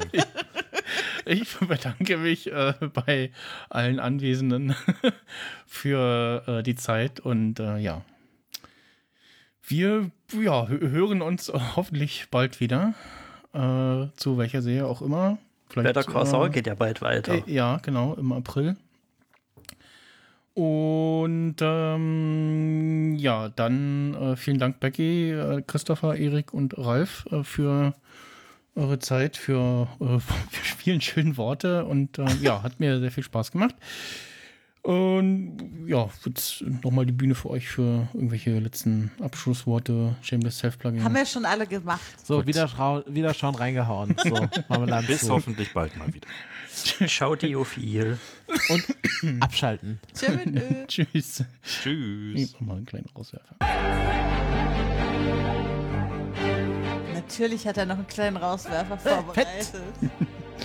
Das fand ich ja wirklich sehr schön, dass sie in der Musik zur letzten Folge dann das wirklich äh, umgeschrieben haben, Ja. den Song.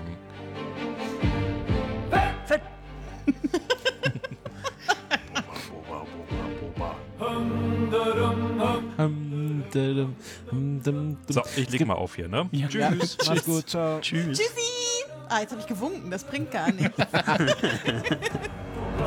Kennt ihr schon den Trick, wie man es schaffen kann, wie Boba, Fett zu sprechen? Man muss einfach am Satzende so tun, als würde man aufstehen. Ich bin Boba Fett.